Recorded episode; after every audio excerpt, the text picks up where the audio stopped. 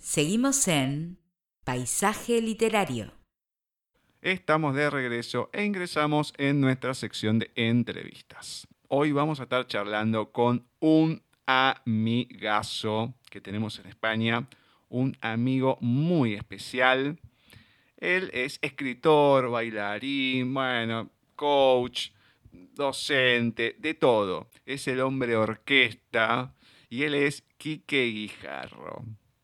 Un tipo impresionante, un tipo multifacético que nunca sabemos para dónde va a disparar con sus historias, con lo que cuenta, también por cómo lo cuenta. No, increíble, vamos a disfrutar mucho con él. Hoy la excusa va a ser Dirdam 2 que si bien salió hace un año, porque se publicó en noviembre de 2021, pero como era largo, Francisco no lo mandó.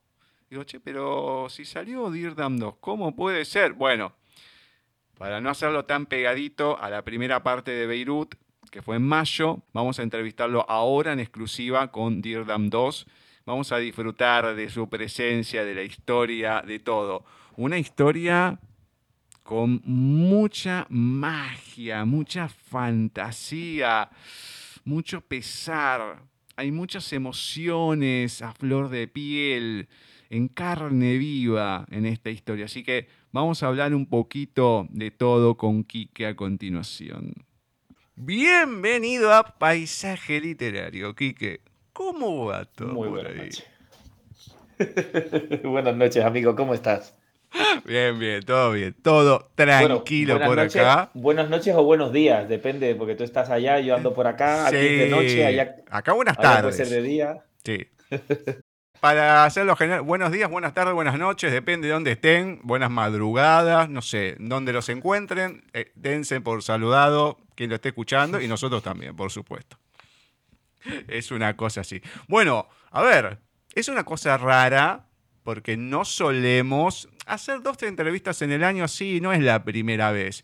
Pero tampoco es que pasaron tantos meses, aunque con todo lo que anda pasando en el mundo, cada vez que va avanzando, dos, tres meses ya es una vida entera. Así que todo este tiempo de vorágine, no sé, que fue en mayo que, que estuvimos charlando, ¿qué anduvo pasando en este corto y largo tiempo a la vez?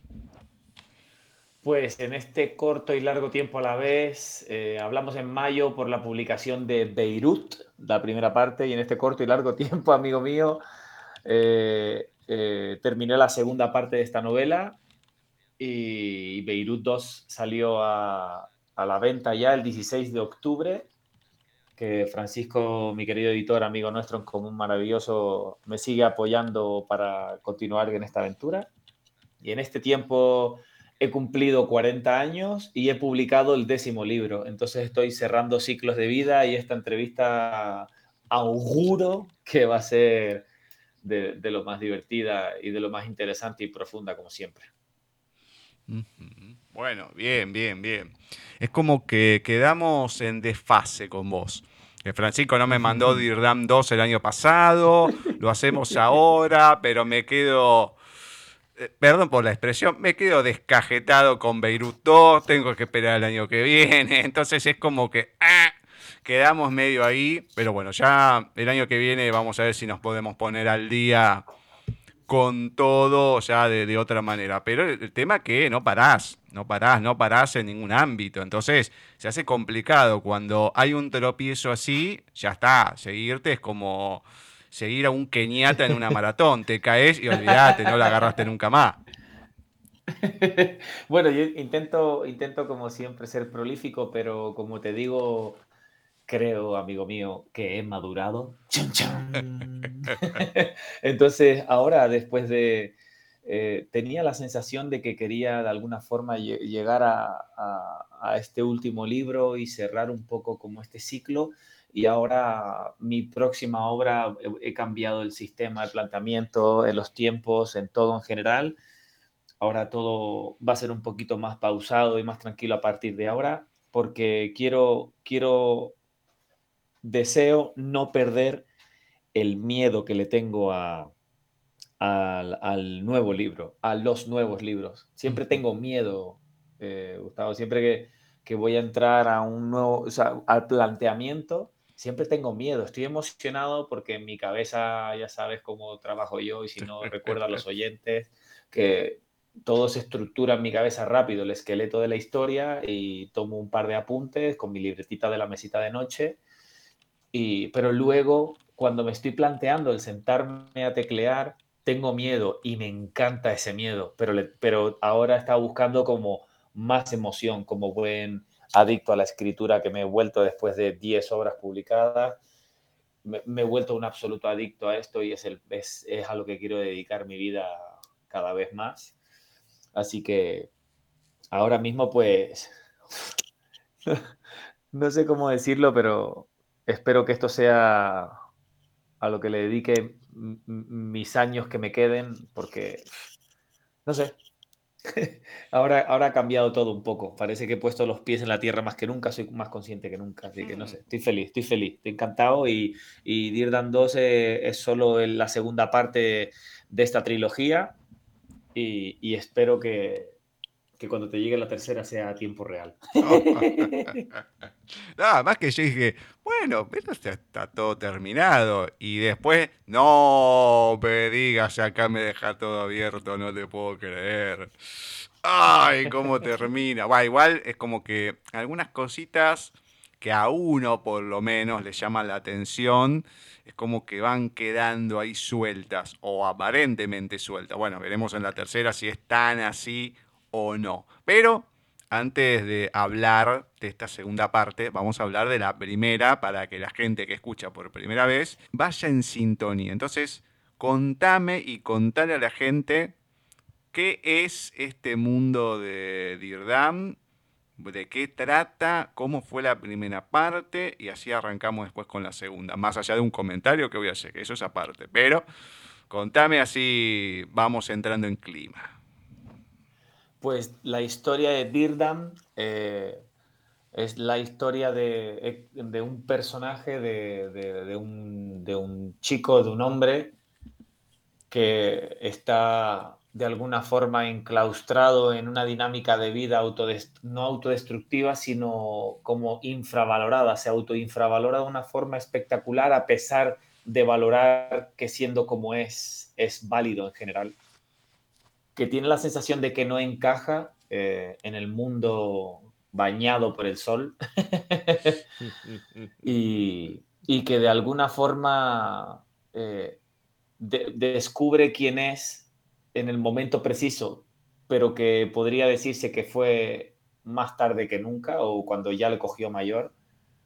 Eh, es, es, el, Dirdam es el saco en el que he seguido echando esas pequeñas miguitas de pan que me gusta a mí, que, que ya se caracterizan en mi estilo, que, que, tú como, que para mí es un honor, como fiel lector de mis obras, ya vas sabiendo ese poquito de, de tono coloquial a la hora de, los diálogos, de, ese tono social a la hora de, las reivindicaciones justas, ese tono, ese, ese, ese, ese estilo, esa, esa capacidad de, escribir de una forma absolutamente transparente una situación que podría quedar muchísimo más pomposa o, o lujosa y, describirla con, la, con, la, mayor rudeza que queda a veces hasta ridículo y que provoca risa dentro de una escena a lo mejor cruenta. Y en Dirdam 1, pues eh, el protagonista conoce a, la persona correcta en el momento correcto, a pesar de que parece una mera casualidad. Y todas las profecías eh, llegan a hacerse realidad, igual que todos los sueños nunca mejor dicho, del protagonista de esta historia. Es una novela fantástica, ubicada en el, día, en el día de hoy, por así decirlo, en el, tiempo en el que nos encontramos ahora mismo. Y yo mismo eh, no era consciente de lo que iba a ser Rirdam y estoy enamorado de todos mis libros como un padre que está enamorado de todos sus libros, de todos sus hijos pero, pero no puedo decir que, que, mi primer hijo es el especial, pero sí que tengo que decir que Dirdam es lo más bestia que he escrito nunca. Y la segunda parte, de la que hablaremos ahora, es eh, lo más eh, brutal que he escrito nunca porque estamos hablando para no hacer spoiler y dar un dato que pueda ayudar. O sea, yo soy, una yo soy eh, hiperactivo y disperso, diagnosticado desde pequeño. Y para mí escribir es absolutamente lo opuesto a lo que mi, mi propia naturaleza neurológica me lleva a hacer.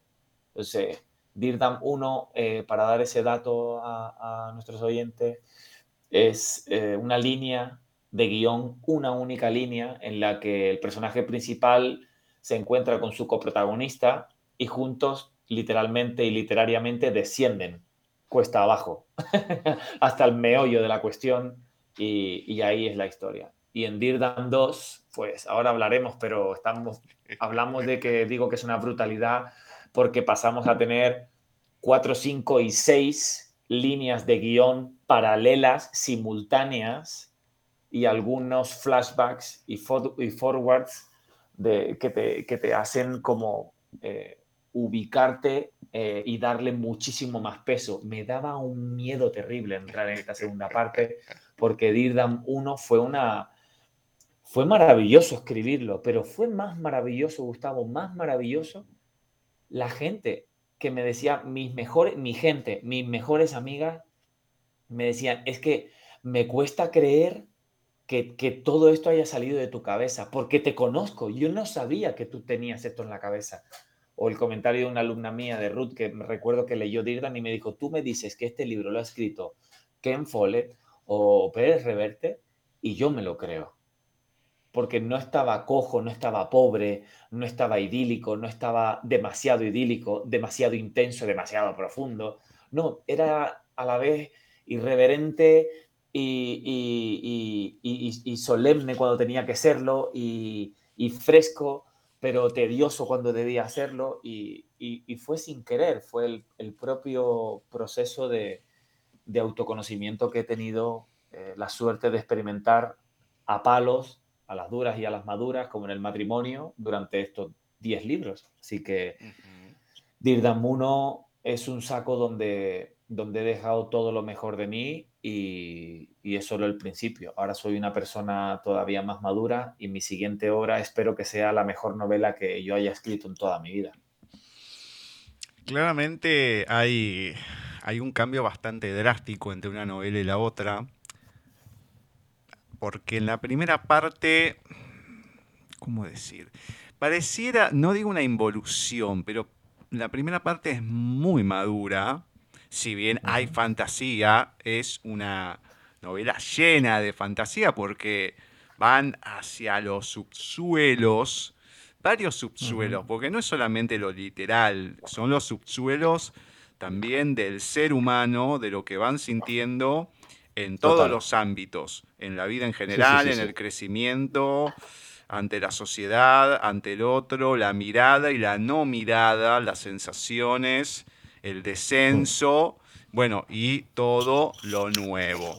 Que el final, la verdad, pobrecito, no solamente el final de la primera parte, sino la final de, sino el final de la mm, entrevista anterior con esa supuesta granada que tiré con tu hermana y todo, pero bueno, eh, que la gente busque la entrevista esa y la escuche porque es, genial. Esa parte fue tan natural, porque había cosas que no sabía y digo, bueno, acá tengo que hacer un comentario. Y Ceci se reía, bueno, este año es complicado que esté Ceci porque están en la casa al lado de donde se mudó, que siempre decía, esto es una infidencia, menos mal que yo no dije nada, no decidí, porque acá están como una fiera enjaulada, acá, están todo el día golpeándole, dijeron por lo menos van a estar dos años más así.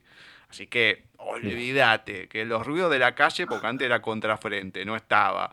Los ruidos que golpean a toda hora, no, no sabés los líos que es para coordinar y grabar una lectura. Es toda una odisea. Pobrecita. Pero, mm, pero bueno, igual el libro lo corrigió, lo leyó mucho antes que yo, porque lo pudo corregir y, demás.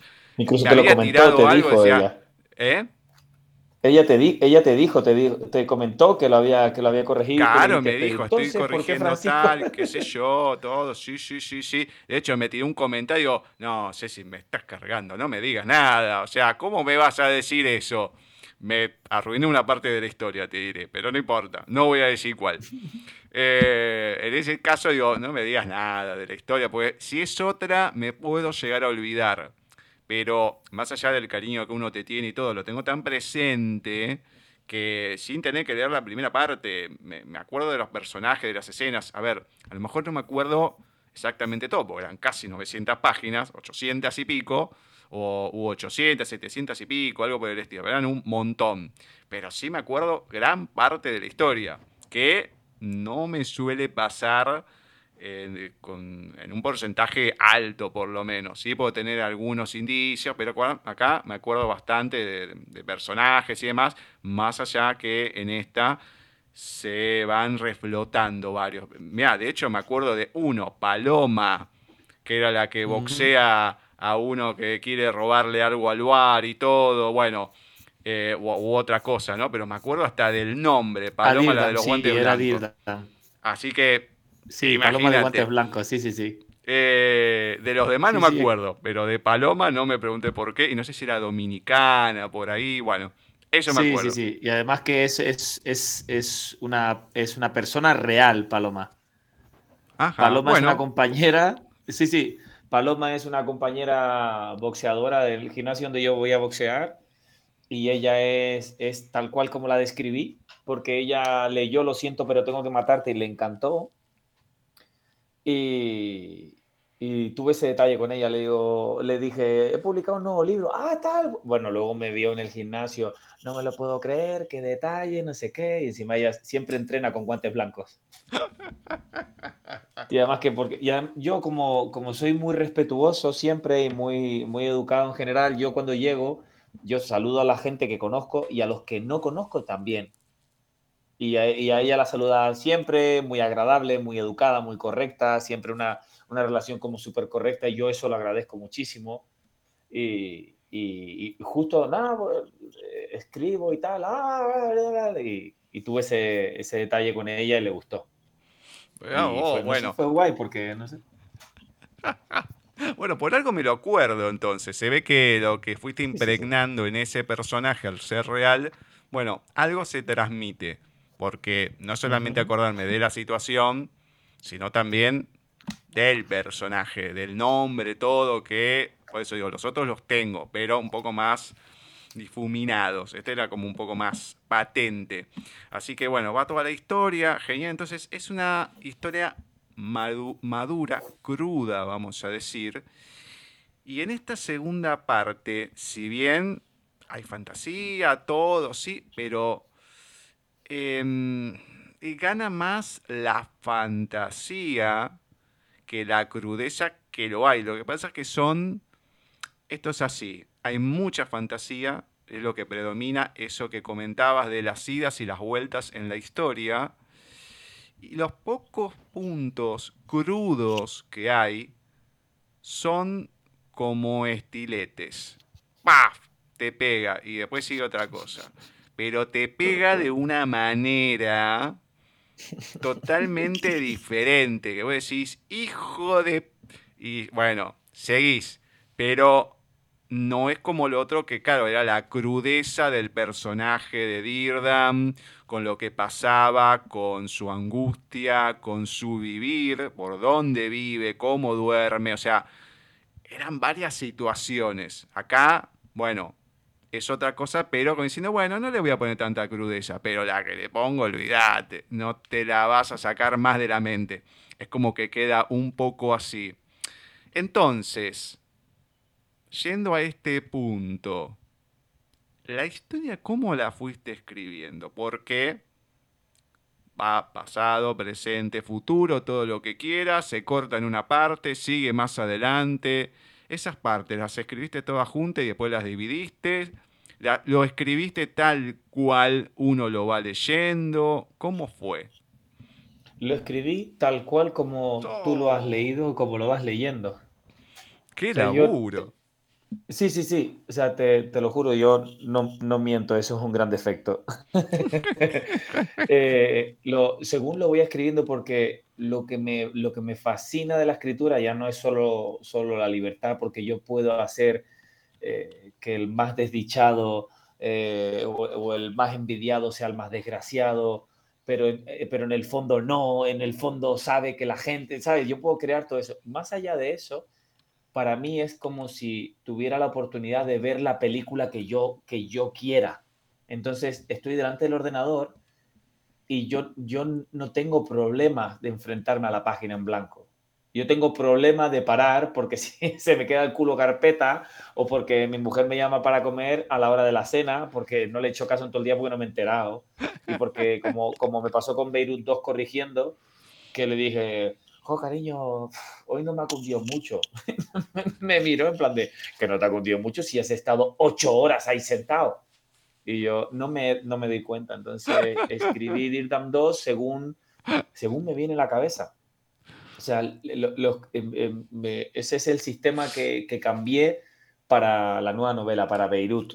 Cambié, me organicé, hice un esqueleto, tomé unas notas, empecé como a madurar, pero para Dirdam 2 fue eh, echarle valor. O sea, empecé a imaginar y según llegan los momentos adelante y atrás en el tiempo, era todo eh, como si tuviera todas las... Eh, yo soy muy cinéfilo, me encantan mucho las pelis. Es como si después de tener una escena necesitara esa otra.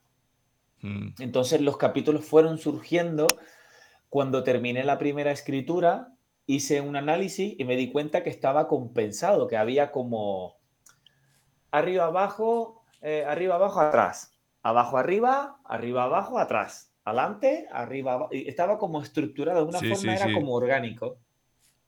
Estás arriba, estás como en todos los lados, como en las películas en las que hay distintas historias que eh, es como aquí hay como cuatro, cinco o seis líneas de guion que todas confluyen hacia un mismo punto. Incluso los saltos atrás en el tiempo te dan, eh, le dan soporte a la primera parte, pero, pero que responde un montón de preguntas.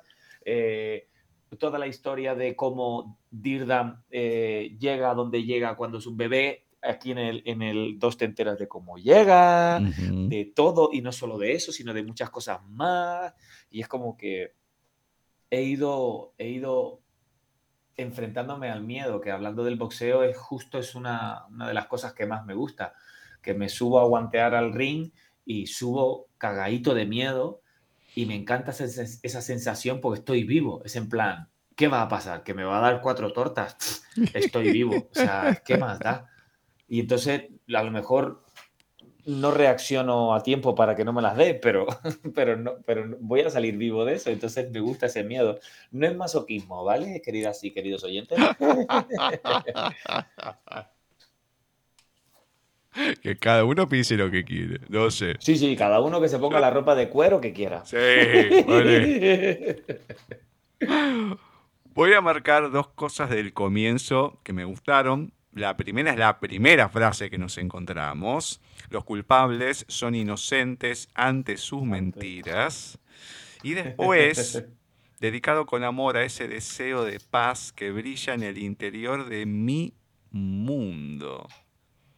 Esto cómo surge también, porque no es solamente la historia, es también esas perlitas que se van dejando en el camino desde el comienzo, que van marcando el camino por donde se va o lo que uno quiere dejar, por lo menos como un destaque?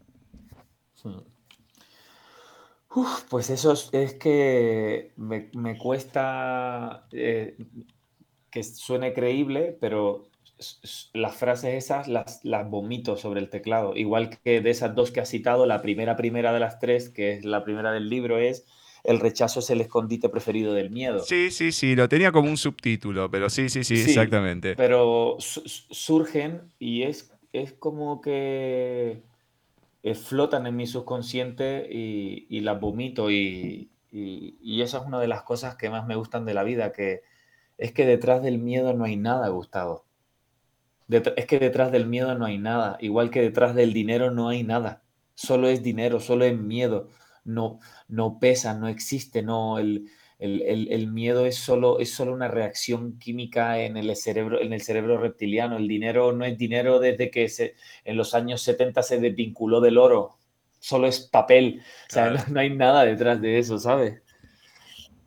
Y, esas frases surgen solas y, no sé, es que me parece que es tan real que los culpables son inocentes ante sus mentiras, en plan de, en plan de, eh, eh,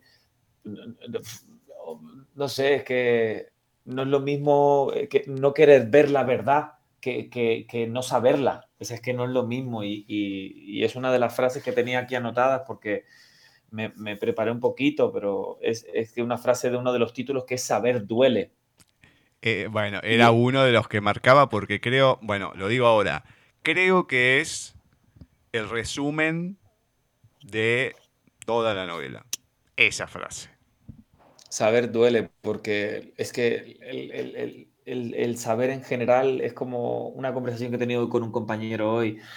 Eh, ahora mismo eh, eh, vuelvo a bailar. O sea, yo estaba retirado, Gustavo, estaba completamente retirado. Llevo seis años sin subir un escenario y este viernes voy a subir con, en el Withic Center, que es como el Palacio de los Deportes aquí en Madrid, en los premios 40 principales. Subo al escenario con no sé cuántas mil personas de público, con Abraham Mateo a bailar después de seis años cuando estaba absolutamente retirado.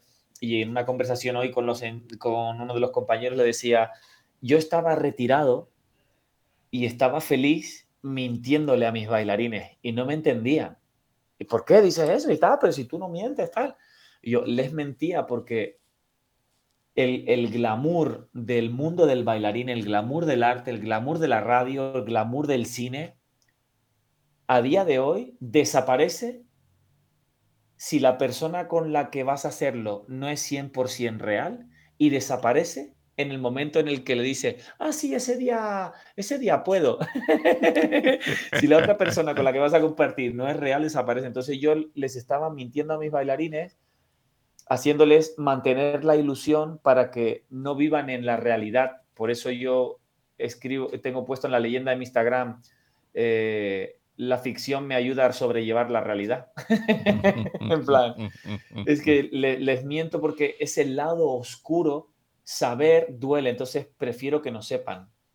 Prefiero que no sepan porque cuando sepan se darán cuenta que todo lo que hablamos de la luz y no sé qué y la verdad y no sé cuánto, en el universo, que es todo oscuro, hay puntos que es tan oscuro que se traga la luz. Entonces, saber duele y la oscuridad no es mala, pero saber, saber duele porque la auténtica verdad es que el dinero es un invento, la auténtica verdad es que las, industrias alimentarias y las industrias farmacéuticas son las que dominan el mundo. Saber duele, la cultura es dolorosa, la cultura, la de verdad, es dolorosa, pero te lleva a ser una persona con un, con un criterio y un, y un, y un bagaje más, que un criterio, pues, un saber estar, un, conocimiento, no sé. Creo que saber duele, pero prefiero saber que no saber. Sobrellevo, sobrellevo el lado oscuro bastante bien, soy un poco Darth Vader. Somos iguales en ese sentido. Te digo, si en este momento tuviese una camarita y la apuntara un poquito por arriba de mi cabeza, verías en una repisa un Darth Vader, no digo gigante, pero un tamaño importante, ahí con la clase, con, la figura típica ahí así medio de costado, el sable en la mano y todo. Pero sí, sí, sí, sí, eh, te digo que me, me, cuida las espaldas en este momento. Te podría pues fíjate que yo, yo todo es todo el lado oscuro y todo eso que a partir de escribir lo siento pero tengo que matarte me, me saqué el complejo a tener ese lado oscuro, me quité el complejo de tener un lado oscuro, que no tengo por qué compartirlo con nadie, o sí, pero me quité el complejo. Y, me gusta citar mucho una frase de una película de, Marvel que le dijo eh, Tony Stark, el que es Iron Man, al Capitán América. Le dijo, desconfío de las personas que no tienen un lado oscuro. Es en plan de, no vayas de, no vayas de Santo Padre no vayas de, Santa Madre, no vayas de, tal, que no pasa nada porque el que se te acaba de atravesar sin poner el intermitente, te cagues en todo su... es que no hay nada de malo. O sea, otra cosa es que tu vida esté eh, supeditada que esa es tu forma de comportarte, de hablar, de pensar, de expresarte, de todo, porque te cagues en lo, en lo innombrable de vez en cuando no pasa nada, porque la catarsis, no sé, la presiona de salir por algún lado y la catarsis no es mala en una forma comedida, no sé. Todos tenemos ese lado oscuro. Pasa que algunos que sí, no lo quieren ver, no lo quieren asumir, o dicen, no, yo no lo tengo. Que yo digo, pero flaco, o sea, mirate el espejo, dale, por favor. Haces esto, esto y esto y aquello. Hay otra frase que quiero marcar también, que si bien es más largo y es del prólogo, me gustó. No sé si quién lo escribió el prólogo, porque no decía, no parecía que fueras vos, pero tengo mis dudas. Pero dice esto. Lo escribí, lo escribí yo. Lo escribiste vos, pero parecía que lo estaba escribiendo otra persona. Digo, este tipo, si lo escribió él, pero ¿qué lo escribe en tercera persona? Es medio raro, pero no importa. Por alguna parte, ahora no me acuerdo cómo es. Pero bueno, dice esto. Y sin lugar a duda, puede ser que sea la respuesta a muchas preguntas existenciales de cuánto lean este libro guarda. Em, y es tal cual, vamos leyendo, mientras se van pasando un poco lo que fuiste comentando antes, cada pensamiento, después tengo uno sobre el final que me gustó, que le había puesto, esto es muy Quique Guijarro, porque era la máxima expresión. Está al final de la entrevista, ya lo van a poder escuchar, pero vemos muchas reflexiones en pos del personaje, pero hay momentos como que salen del personaje y nos damos cuenta que se va entremezclando. y se me ve el plumero. Personaje, autor, ahí, ta, ta, paf. Tira el trompazo y se va. Y está muy bueno eso, porque son muchas cosas de las que se van eh, dejando, de las que uno va leyendo, que en realidad, por lo menos a mí me pasa, son de las mismas que pienso. A lo mejor, no sé si con las mismas palabras. A veces yo le agregaría alguna que otra palabra más, otras, bueno, las decís con tantos pelos y señales que, bueno, es como que no hay mucho para, para seguir pensando. Pero es como que te vas encontrando mucho ahí. Y eso es lo que tiene, como dijiste al principio, cada una de las novelas que uno va leyendo. No leí en su momento porque te agarramos un poco más tarde en la escritura, las primeras que eran más de hacia, hacia la enseñanza y todo. Pero desde las novelas, desde Lo siento, pero tengo que matarte, Ahí a lo mejor no tanto, pero después con esta, con Beirut y demás, sí, hay mucha cuestión hacia la sociedad y cómo se van manejando las cosas. Y está, a ver, es un sello ahí distintivo de Kike y Jarro, no hay ninguna duda. Y está bueno porque te va haciendo pensar más allá del entretenimiento que te puede dar la novela pero te vas sacudiendo no solamente las situaciones, sino los pensamientos y las reflexiones de todos los personajes, de personajes oscuros que van hacia otro lado en la mente, aunque no lo demuestren, y de los personajes más claros, vamos a decir, que también van pensando ciertas cosas. Es como que en algún punto se terminan uniendo en ese sentido. Ahí sí que, sí que te puedo decir que en Dirdam 2 es la primera vez que logré que ese diálogo interno mío como autor, poner, ponerlo en boca de los personajes. Es la primera vez que he podido hacerlo.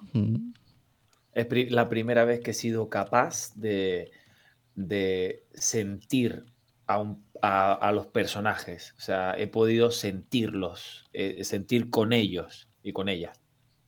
Es la primera vez y he podido poner mis palabras en su boca, fuera de la narración.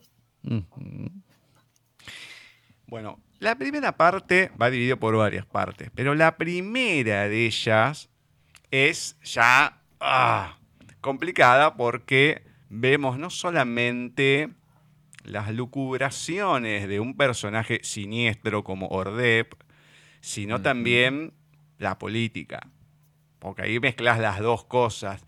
Esta, esta tribu de los ruines con la política que cualquier semejanza con la realidad, creo que no es pura coincidencia acá. Acá no lo es. no lo es. Pero ya empezamos con algo heavy y arranca más o menos no sería la mitad de la historia, pero en un tercio de la historia de la primera parte hmm. por una situación que es la que comentábamos con Paloma antes, ¿no? Que aparece un hombre que quiere robar, que está ahí, qué sé yo, lo sale a correr eh, Dirdam, que Paloma ahí lo, intenta boxear. Bueno, lo persiguen todo, bueno, y queda ahí, ¿viste? No se sabe más nada, la historia va por otro lado. Bueno, y acá nos vamos enterando un poquito de por qué fue eso y de lo que va pasando, bueno, de ahí para adelante en la historia, ¿no? Pero ya ahí empezamos como un tercio, como tres pasos hacia atrás o dos pasos hacia atrás. Bueno, a ver, ¿qué pasó acá? Retomemos, track. O sea, no es que acá, como en otras novelas, hay, bueno, copio, pego y está el fragmento de lo que pasó. No, no, no, si no lo leíste, bueno, te lo perdiste, obviamente, ¿no? Lean la primera parte. Pero acá sí, si uno se acuerda la primera, lo que pasó, acá se va compaginando y nos vamos enterando un poquito mm, de esas cuestiones ruines del ser humano en sí y todo lo que va pasando. Pero este Ordep es... ¡ah! No, no, te da ganas de, golpearlo directamente. Mezclo todas esas pequeñas, esas pequeñas cosas y, no dejan de ser mi sello. bueno, empezamos así de una manera media truculenta.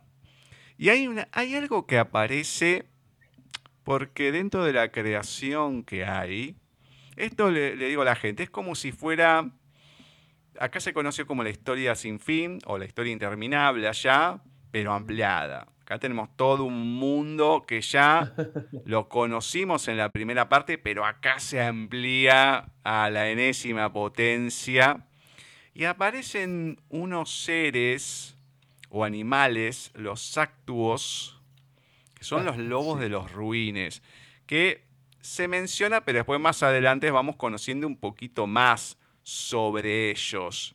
Y mamita, lo que metiste ahí, ver si acá ya está, acá ya arma un descalabro con todo esto, no importa lo que va después, pero ya desde la primera impresión y cuando van apareciendo, toda la parte cuando Ordep se baña y todo, las sensaciones de ellos y todo. Vos decís, en cualquier momento acá hay un desmadre total. Entonces, no solamente los personajes, las razas, sino también el tema de empezar a crear seres, eh, animales, todo. O sea, esto en el, en el otro no había aparecido, lo vamos encontrando Acá desde el primero un montón de personajes nuevos.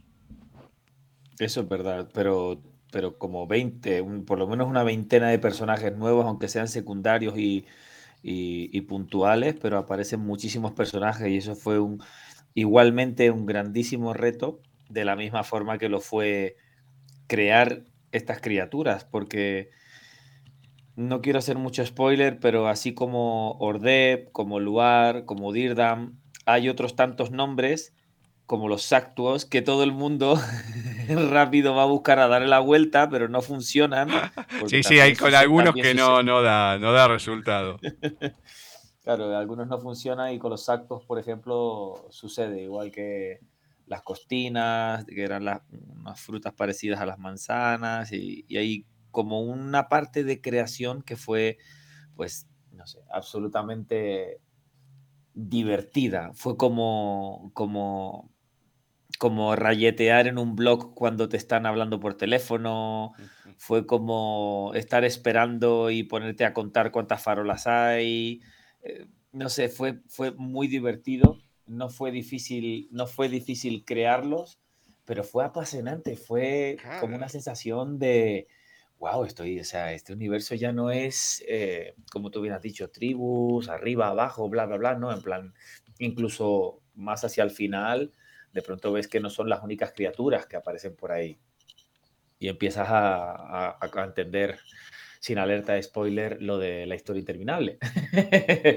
pero, pero fue, fue, fue, fue brutal crearlos, pero no solo a ellos, sino en la escena esa que justo citas de Ordev, eh, justo lo que él hace, el, baño, el por qué, con qué, la confusión, todo, eso, todo eso fue súper apasionante, Gustavo, de, de crear. Fue, el, fue como de, Dios, estoy escribiendo un libro así, eh, no sé, te lo digo con, eh, sin ningún tipo de, de, de, de, careta ni nada, te lo digo transparente porque yo creo que ese es mi, mi, mi, problema.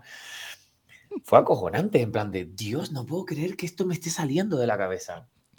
En plan de, me, me, me, me lo pasé súper bien, fue fue maravilloso porque hay, muchos momentos que, que, me que me costó imaginarlo, tuve que empujar, eh, provocar esa neurogénesis en mi, en mi cerebro, pero hubo otros tantos como este que, que vinieron solos y, y, y te, te, juro que, que espero que, el, que, el, que, la vida, que el camino me, me dé la oportunidad de llegar a muchísima más gente con cualquiera de los libros pero que en algún momento lleguen a Dirdam para que, para que, para que lo vean, para que lo, para que lo, lo conozcan, para que vean que, que, sería tan genial que fuera real, que hay una posibilidad de, de, de, de, encajar en un lugar donde, donde todo es igual que aquí, pero absolutamente distinto, justo, justo lo opuesto.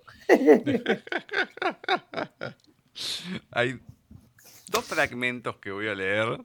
Uno es de término general, que también es otro pantallazo y que te va dejando muchas interrogantes. Si existe Dirdam, existen muchas más ciudades bajo el suelo peninsular y eso es solo este extremo occidental del viejo continente. Hay mucho mundo bajo la tierra, mucho más del que se imagina, incluso el propio Ordep. ¡Ay! Acá decís, ya está es toda una cosa que te deja tan amplio para seguir que una trilogía. Olvídate, no terminas más con esto. Es impresionante porque ya con esto solo decís mmm, todo lo que se puede venir. Pues sí, porque él, incluso en algún otro momento hay un, un poquito, una pequeña alusión a que también bajo el agua. o sea, es como la posibilidad de, de porque yo tengo esa, ese problema, que me gustan los finales que me dan la oportunidad de seguir o no si quiero. Eh, más que un final abierto, por así decirlo, es como dar la oportunidad a la imaginación de que tú también la termines en tu cabeza, pero vamos, al escribir eso lo que quería era no tener que, que seguir creando mundo sino quise que te diera la impresión de que era aún más inmenso sin que yo tuviera que hacerlo. Lo que quería era que, que, el, que la persona que lee me, me, rellene esos huecos y, es, y que diga, ¡guau! O sea, estamos hablando de que de esto que me mola esta historia, que es muy guay, que es distinta, que es nueva, a pesar de que está como muy visto estas cosas, pero esto no. Y me estás diciendo que esto puede haberlo por todas partes.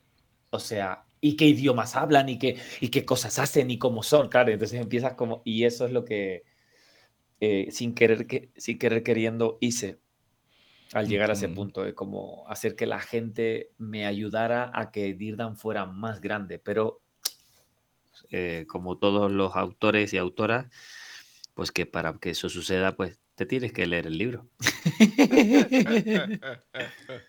bueno, voy a leer algo de alguien, después comento de quién, porque tengo otra partecita. Pero esta es una de las primeras que me hizo reír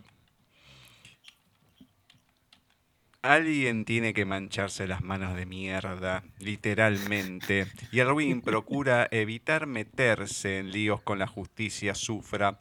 Inútiles al 100%, Percu y su equipo de matones medio muertos son la sombra de este bajorrestre, unos umpalumpas esqueléticos, con aliento a vino de cartón, que les facilitan las cosas, pero la verdad es que quien anda con mierda no huele a fruta, así que quizá una de las razones de tanto fracaso sean los medios que utiliza O'Hain para cumplir con su cometido, quizá. Este O'Hain, O'Hain, hijo, qué complicado que ayer las cosas. Es un personaje que aparece al principio y todo es tan rebuscado. Y hay una cuestión que se autopercibe de una determinada manera, que es interesante, más allá de este Fercu que no, no, no, es increíble lo que pasa con él y todo, cómo lo va viendo. Eh, es imperdible, vos decís, en cualquier momento acá le dan una zurra, pero bueno, no nos damos cuenta, pero seguramente la recibe en algún momento. Ya se van a dar cuenta por qué. Él se percibe de esta manera.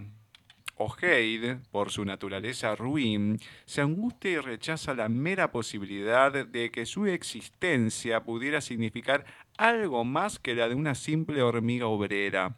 No querría ser nada más que un peón negro sin importancia ni poder.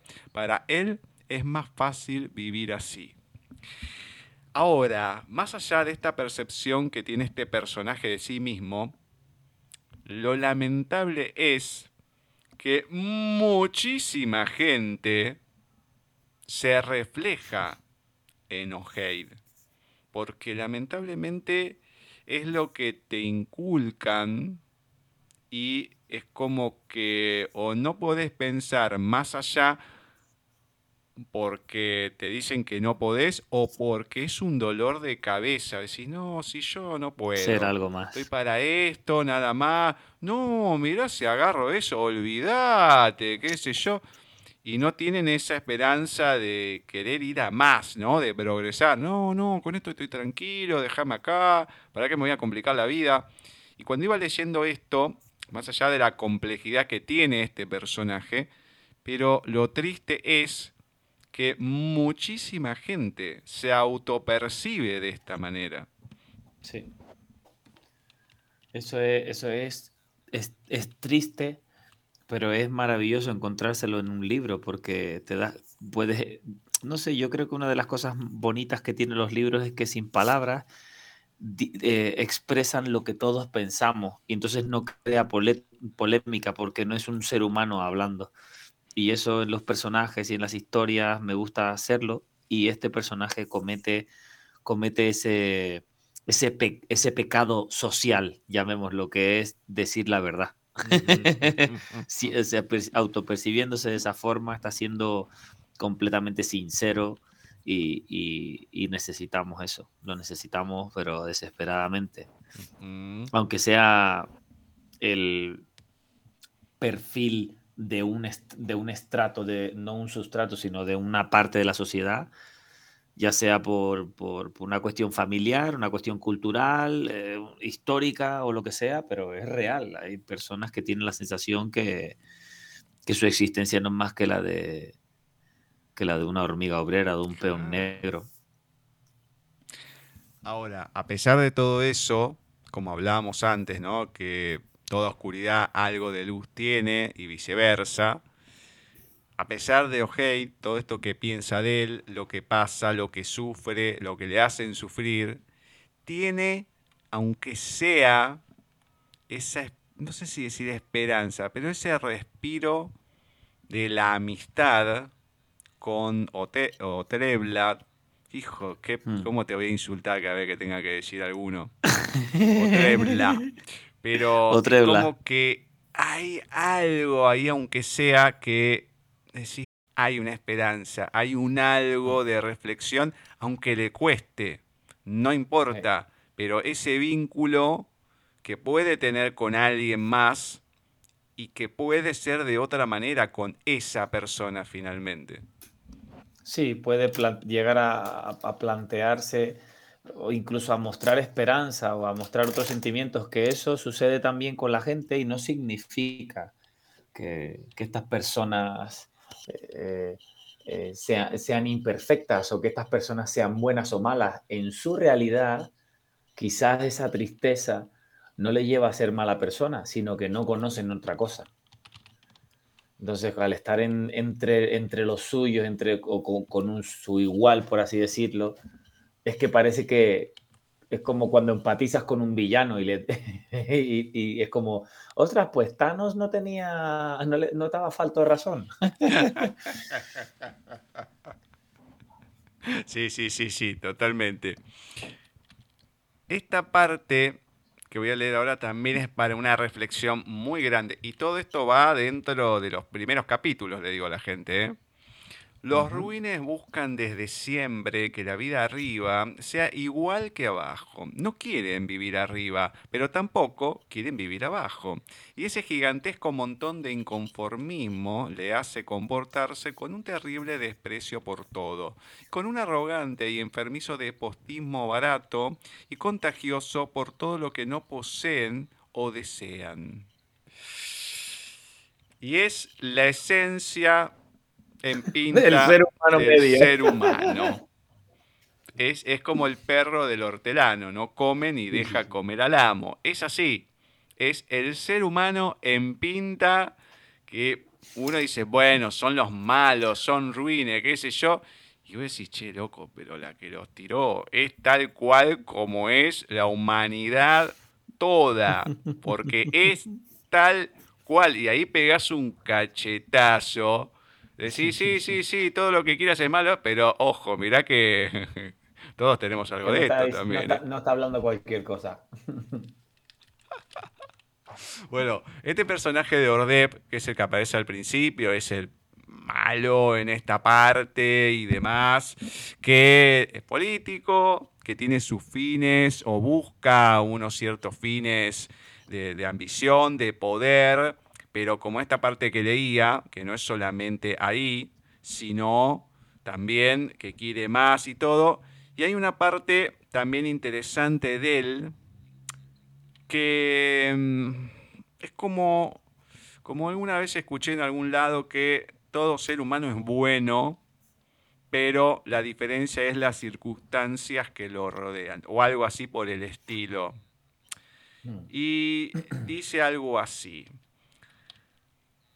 Le bombardean la mente recuerdos silenciados por él mismo, un hombre que no quiere recordar una infancia de palizas y ocultaciones ante los demás diodamitas, vejaciones y prohibiciones para cumplir una educación ridícula e ilógica. Un pequeño ruin que solo quería jugar y aprender como los otros niños, Aquel pequeño Ordep veía con envidia ciega a sus compañeros de escuela, ocultaba un rencor inocente, permaneciendo alejado de todo lo que le llamaba a ser un ser humano más, quería aprender a vivir. Y esto, si bien es algo un poquito más íntimo de lo que uno puede encontrar de Ordep en una de sus reflexiones y todo, pero también lo marcó en esto que seguimos hablando, ¿no? Pero el cómo ciertas cosas que uno se va topando en la vida, no solamente las situaciones, sino también uno como sea y uno como esté mentalmente, vamos a decir, te terminan llevando para un lado o para el otro.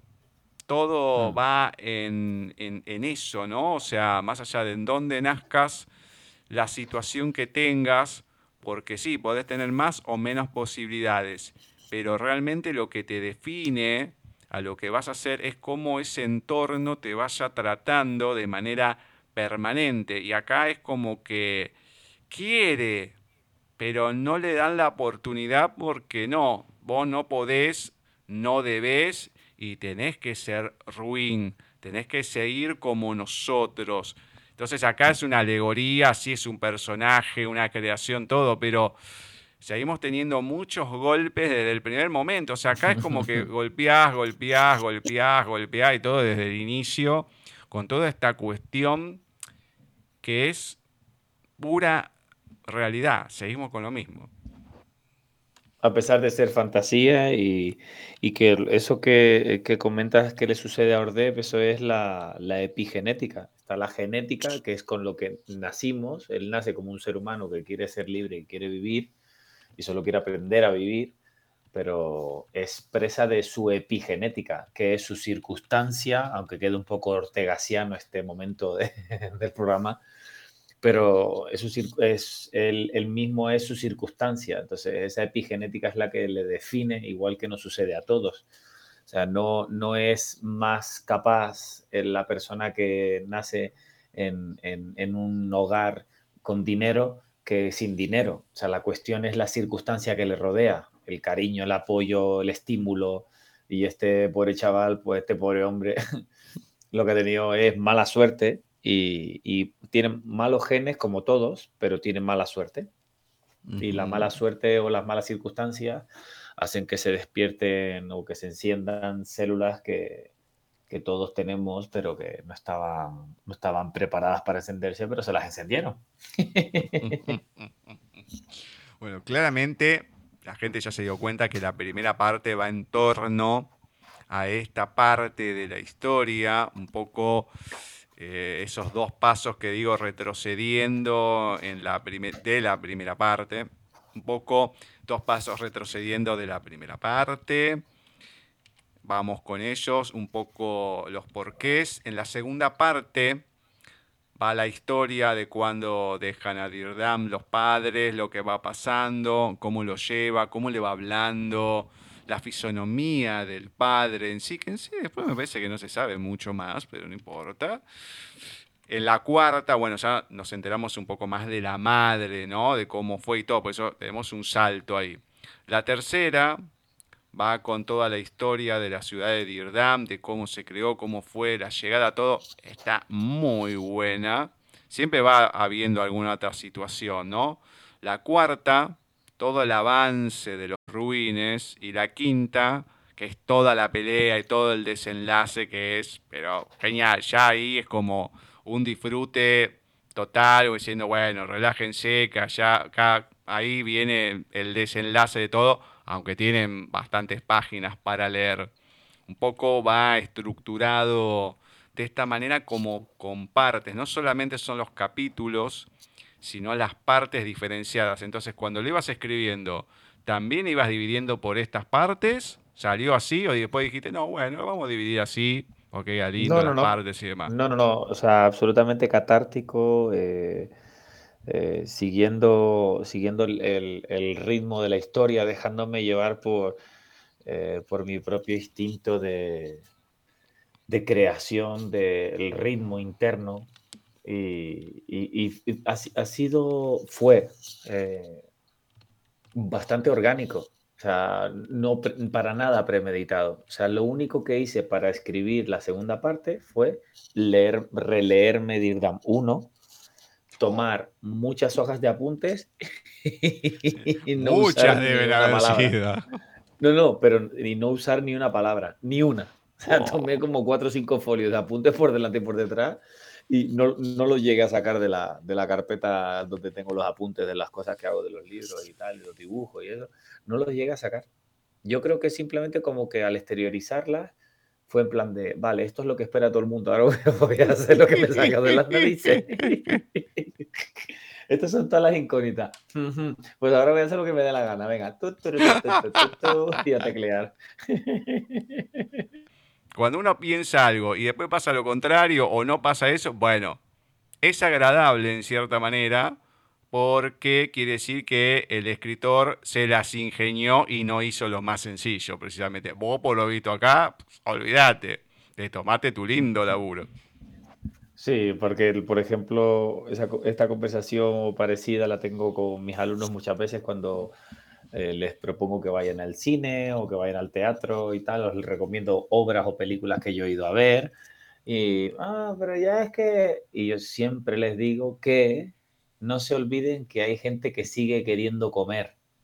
Y por esto les quiero decir, hay gente que va a buscar el guion, la historia, el giro, lo inesperado, lo va a buscar. Va a buscar el vacío legal y ahí va a colocar justo el alfiler que va a hacer que, se pinche. O sea, o sea, las obras, igual que ya no todo es por presupuesto, sino a nivel solo la idea, o sea, todo está por, seguir descubriéndose. Así lo estamos viendo con las películas, con las series. Eh, para la gente que también esté entrando en el mundo asiático, empiezan a ver que, hay un mundo completamente nuevo de series y de posibilidades de guion, de historias, de amor, de plano, de fotografía, de, sonido, de conversaciones, de personajes construidos, deconstruidos que no se olviden que sigue habiendo gente que quiere comer. o sea, hay gente que quiere ganarse la vida y quiere ganarse el pan. Entonces van a buscar la gente que se dedica a eso, los guionistas, los escritores, y, eso es, maravilloso porque el, lector o la lectora que se queda eh, cómodamente eh, en el comentario típico de, pues yo creo que aquí debería, pues, yo creo que tú no habrías escrito esto.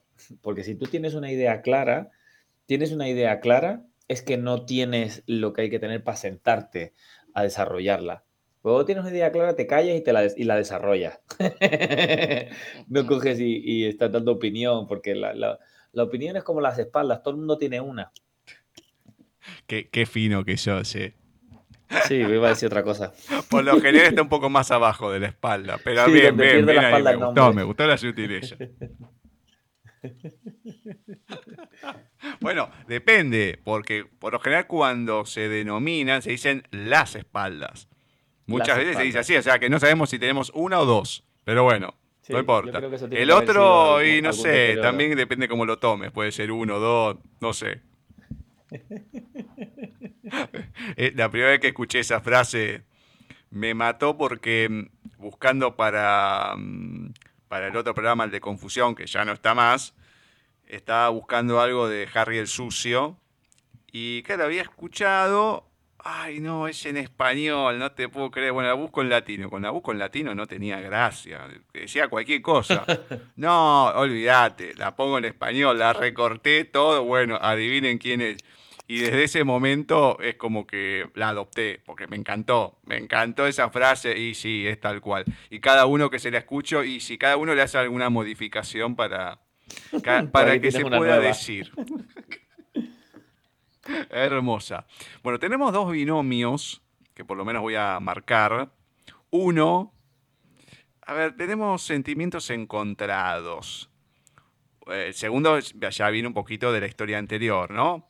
Pero Sanoj, que, aparece en el capítulo, que creen que perdió la cabeza y demás, muy bueno eso, la interacción con Sara también ahí, todo como se da, no solamente eso, sino lugar, como aunque parezca raro las miradas, algunas cositas y demás, bueno, varias cosas ahí, y también lo que es IRTAP y lugar es un punto y coma aparte lo que va pasando con ellos dos, pero me gustó mucho, más allá que el personaje de Irtap, ya lo dije en el anterior, bueno, en medio que, ay, ya te desagrada por varias cosas, pero hay un par de situaciones que son como fotografías de ella mirando desde un cierto lado, cómo está y demás, que esas partes creo que, no, digo que sean las más fotográficas de la novela, pero casi. Es, eh, no de todos los personajes se habla mucho, de hecho hay algunos que decís, bueno, esto va a arrancar así. No, no, arrancan bastante más adelante la historia y todo, pero mm, me gustó mucho estas pequeñas fotografías y expresiones de IRTAP ante ciertas eh, situaciones que van pasando. La verdad que me gustó bastante esas cositas. Me quedé con ganas de, otras cosas, ¿no? Obviamente que siempre en todas las historias hay insultos, varias cosas que pasan y demás. Pero me gustó mucho esa descripción de IRTAP desde los sentimientos y la fotografía que va pasando en una o dos situaciones puntuales. Eso es que, recordando como te comentaba antes, que es la, esta ha sido la primera vez que he podido sentir a los personajes, creo que, creo que me gustan más los personajes, la gente mala, me gusta más porque, porque la gente, yo pienso que la gente mala no son más que niños pequeños con el corazón roto o adolescentes a los que decepcionaron. Entonces, creo que disfruto y conecto mucho con, los villanos y con los personajes más retorcidos porque en el fondo son frágiles. Todos los personajes, todos los villanos en el fondo es, simple, el, odio es simple, el rencor es, es simplón y el, el, la envidia es, es, simplona, es que esto es muy simple y, poder, no sé, y, tener tan claro mi lado oscuro, por así decirlo, y tener la oportunidad de, con tanta escritura y tantos libritos y tal, he llegado a ese punto en Dirdam 2 de poder casi que encarnar a los personajes en algún sentido u otro. Y, como mi sistema, eh, em, mi sistema de escritura ha cambiado eh, después de Dirdam 2, cambió. Pero hasta ese momento era eh, super catarsis de vomitona sobre el teclado y reescritura tras reescritura. Y Dirdam 2 eh, normalmente mis libros hasta ahora han tenido dos, tres reescrituras, si me apuras, y, ya desfallecer mm, emocionalmente de no quiero leerlo más, no puedo más. Dirdam 2 no sé si llegué a hacer como seis o siete reescrituras y no es un libro corto, ¿eh? Estamos hablando de leerte el mismo libro que... y casi 500 páginas estamos hablando. Más o menos, 450, 470, por ahí. 470 y pico, sí pierdes el enfoque, eh, ya no ves las erratas, no ves las cosas y, al, pasarlo tanto por encima, había muchas partes que, siempre en cada vuelta permanecían y esos son los momentos que están como más que más impactan son los momentos que, que, han encajado. Es como en el Tetris, los que encajaron, encajaron. Los que golpean duro están ahí. Y, los sentimientos de, de, ese odio, ese rencor, es como, como yo, yo tengo muy claro cuál es, cuál es eh, el, alcance del lado oscuro de mi persona, yo como, como ser humano. Entonces, conozco el alcance, pero conozco aún mejor el trasfondo. Mi trasfondo es de la absoluta bondad y la absoluta generosidad y amor por, por, la vida y por, por, facilitar la vida a las personas que me rodean. O sea, ese, esa es mi piedra angular.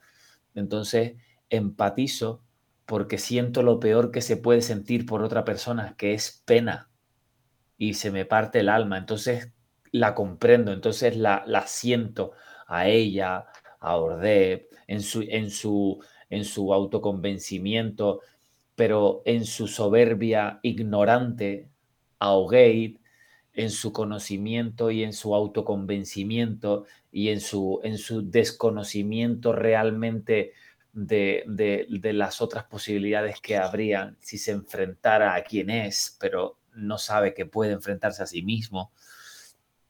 Y no sé si con esto te estoy haciendo llegar que, los comprendo. Son... Sí, sí, sí, sí, sí. Bueno, de hecho, hay algo que queda patente de Irtap, hay una frase muy cortita. Todo eso es lo que ella quiere creer y nada es real. Qué cruel es la mente cuando nos atrapa. es esa ambivalencia que tiene uno, ¿no? Ella quiere mm. creer tal cosa, pero no, pero la mente dice otra. Entonces estás en esos momentos eh, de, de vamos a decir, que te sacude para todos lados y bueno, o sea, y te queda eso. Y para vos mm. eso está perfecto. Querés que sea así, pero no es esa contradicción que tenemos todos ante ciertas situaciones. Total. Cuando te dice la gente que, o cuando, la, sobre todo mucho el contexto de desarrollo personal el que yo trato de moverme, eh, también aparte de que es otro mundo paralelo con el de la escritura, es el, el, saber que no eres lo que piensas.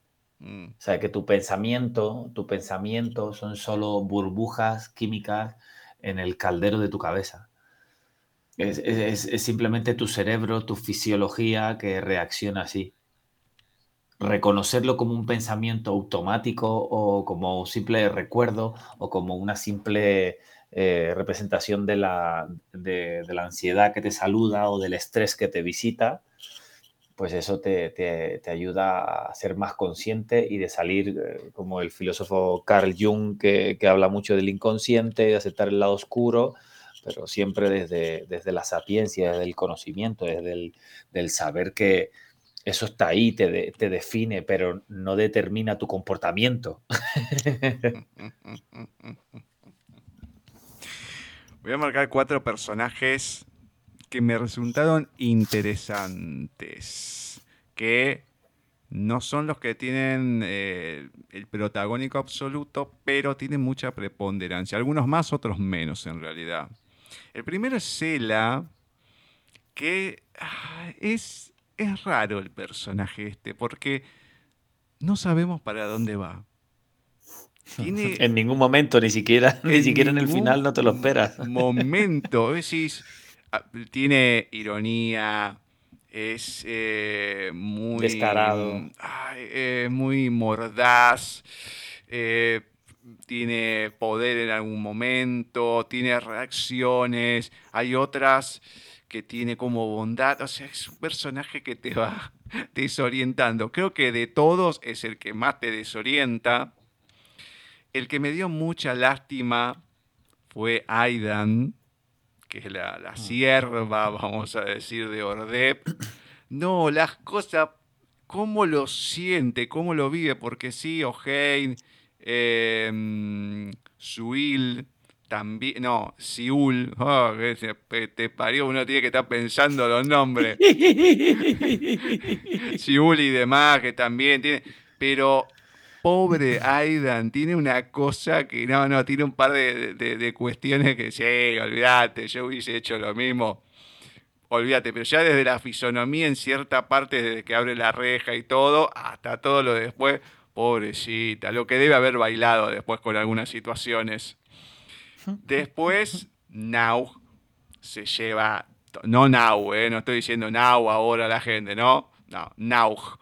Es imperdible, tiene una irreverencia total. es un, y Roma que tiene un carácter especial. Se planta la chiquita, ¿eh? Se planta, no le importa nada ante su padrino, lo que sea, con varias situaciones, no importa.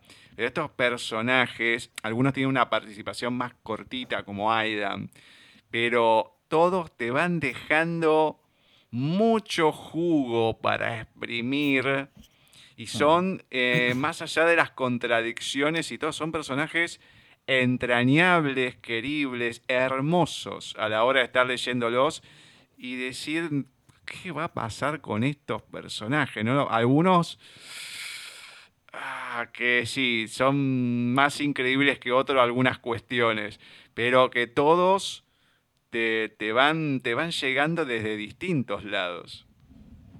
Te van conectando porque es como, pues todos los personajes tienen algo de mí y todos, como ya he conseguido de alguna forma disociarme en ese sentido, eh, todos, eh, no todos tienen lo mismo de mí, pero todos tienen algo. Entonces eh, tienen como sus personalidades. Y ha sido todo, como te digo, de, forma súper orgánica y, de, y dejando siempre pues cierta realidad dentro de esa irrealidad. Por ejemplo, Roma, el personaje de Roma, mi perrita, justo acababa de adoptar en junio de, ese mismo año, cuando publiqué Dirdam 2, eh, publiqué en noviembre. Pues adopté en junio una perrita que se llama Roma, que coincidió que le pusimos ese nombre porque yo estaba escribiendo esta novela, Dirdam 2, y, Roma es amor al revés, o sea, es el nombre de mi perrita. Por eso es como la forma de llevarme como paloma en la primera parte y de, dejar eh, lo que yo lo que yo creo que sería mi perrita si fuera una mujer una, una chica, una niña. Entonces, de alguna forma, le he dado como esa, esa, esa vida a ella. No, no, es muy, muy lindo personaje, muy lindo personaje. Que espero que es no parte, nada es parte, es parte de, es, parte del, el trabajo que, yo le propongo al lector cuando digo, cuando Ordep habla sobre, eh, perdón, cuando en la historia hablamos sobre que hay mucho más eh, submundo y eh, en todo el mundo en general, pues con ella en una, en una mínima parte, cuando te enteras del grupo de, los, de rescate, es en plan de, ostras, espérate, que están organizados, o sea, que hay una peña que se encarga de reconstruir y de no sé cuánto, y, cuando, y como cuando te empiezas a enterar de las cascadas verdes, es como de ese, ese mundo crece y crece y las escalinatas y los pasadizos y los abandonados y los túneles y los no sé cuántos y empieza a ver. y empieza ahí todo ese, como tú dirías, todo ese quilombo. No, no, increíble. Voy a contar un poco de manera simple la historia porque están estos que vamos viendo de los ruines y demás. A Dirdam lo descubren, podemos decir, lo encuentran, bueno, lo van llevando, lo van guiando, bueno, va descubriendo ciertas cosas, vamos descubriendo otras del pasado, de lo que fue pasando, sí, de lo que fue pasando precisamente con los padres, con las situaciones, vamos entendiendo ciertas cuestiones de por qué los ruines están buscando a Dirdam, qué es lo que buscan, que ya un poco en la primera novela estaban también, no solamente como una llave a la ciudad para invadirla, me parece una contradicción, pero lo van a entender, bueno, ciertas cuestiones, hay muchos elementos que van apareciendo que son importantes, bueno, y lógicamente después hay momentos de tensión, hay defensas, hay reconstrucción, y es como vivir... Eh, un poco lo que uno va leyendo de la mm, Guerra Civil Española o la Segunda Guerra. Son cosas que a veces son complicadas, no las haces tan cruentas, varias, pero se van viviendo de esa manera. Y cómo un pueblo se agrupa con un líder, cómo les habla, el mensaje que tiene, bueno, y ahí para adelante, bueno, a ver qué hacemos con todo esto. Entonces un poco en líneas generales, ¿no? Porque, repetimos, 470 y pico de páginas, es lo que van a encontrar. Pero hay una partecita que me encantó, que es cuando una niña se acerca a Dirdam a darle como la, el ropaje real. La niña en sí, este, lo tengo que estar pensando, ¿eh? Eh, la reacción de Dirdam, pero es una de las escenas tiernas que tiene, pero te da tanta ternura porque que nadie quiere pasar y nadie nada, y, yo, y la ves solita, qué pasa, qué sé yo, y te la morfás directamente. Uno se la imagina, te la morfás al otro Gil que no sabe qué hacer, bueno, etcétera, etcétera. Dos momentos de Dirdam que son imperdibles que uno es cuando está atrapado en el túnel, tiene una roca encima y demás, todo lo que pasa después de eso, de la desesperación, y como la batalla final, vamos a decir. Es la parte épica de la novela, es la parte que tiene más fantasía y es genial porque pueden pasar un montón de cosas, pero que pack, barre con todo, pero es lo que sucede, cómo sucede, lo que pasa. Si este tipo me está gastando, no puede poner esto, cómo se le ocurrió esto y demás, porque uno puede tener una cierta referencia con una parte en particular, que esto que hablo de la historia interminable y demás pero no es, o sea, tiene variantes, tiene otras cosas. Si yo no te puedo creer este tipo, que... No, no, no, es, es increíble. Y lo último que voy a marcar, que es la que más me gustó y la que tiene la reflexión al final, y dice, ese sitio es lo más parecido a un refugio para ese ennegrecido corazón Qué casualidad que luche en contra de un hombre que ni siquiera conoce, pero que también vive bajo tierra. Dirdam también quiere un lugar donde vivir en paz bajo la tierra. Quieren cosas parecidas. ¿Por qué luchan entonces? Qué ironía. Esta partecita es la que más me gustó porque refleja, a ver, la situación en sí me gustó esta final que digo que, es muy, muy fantasía, esa es la que más me gustó, lógicamente, porque no solamente esa, sino lo que pasa del otro lado, no digo el enfrentamiento, pero los pensamientos, todo. Que voy a decir, acá ya está, se arrasa con todo, bueno, genial y el mensaje que está después de eso, porque hay como una purificación.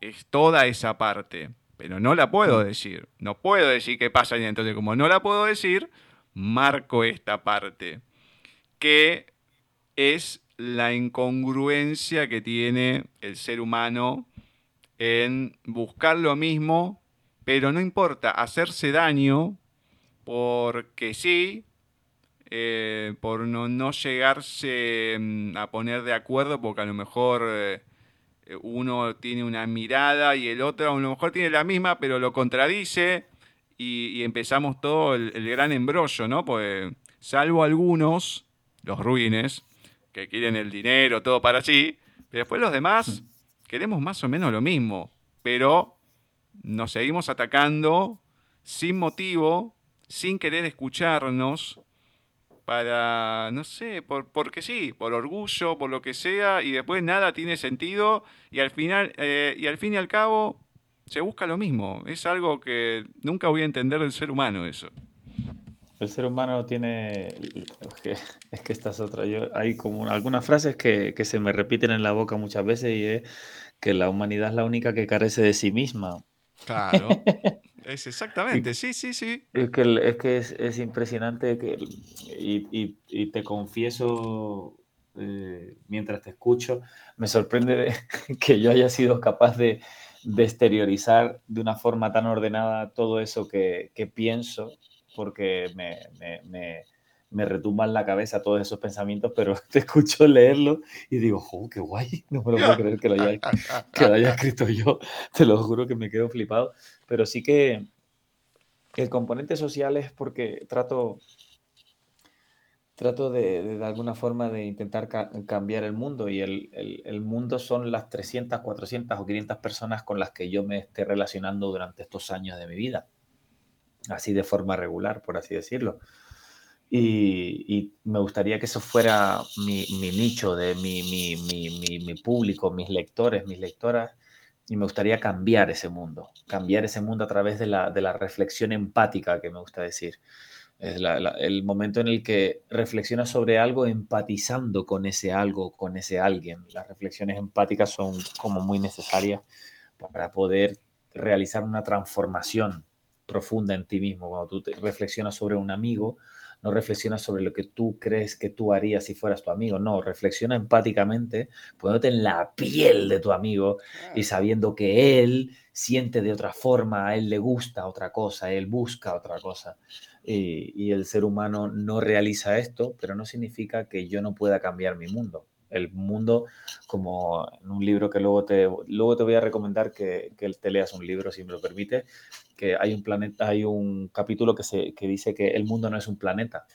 O sea, el mundo no es un planeta. El mundo son las personas con las que te relacionas y tú puedes cambiar ese mundo. Exactamente. Entonces mi mundo es más pequeñito, pero hay un mundo, hay muchos mundos más grandes están llenos de idiotas, pero bueno, eso es otro cantar.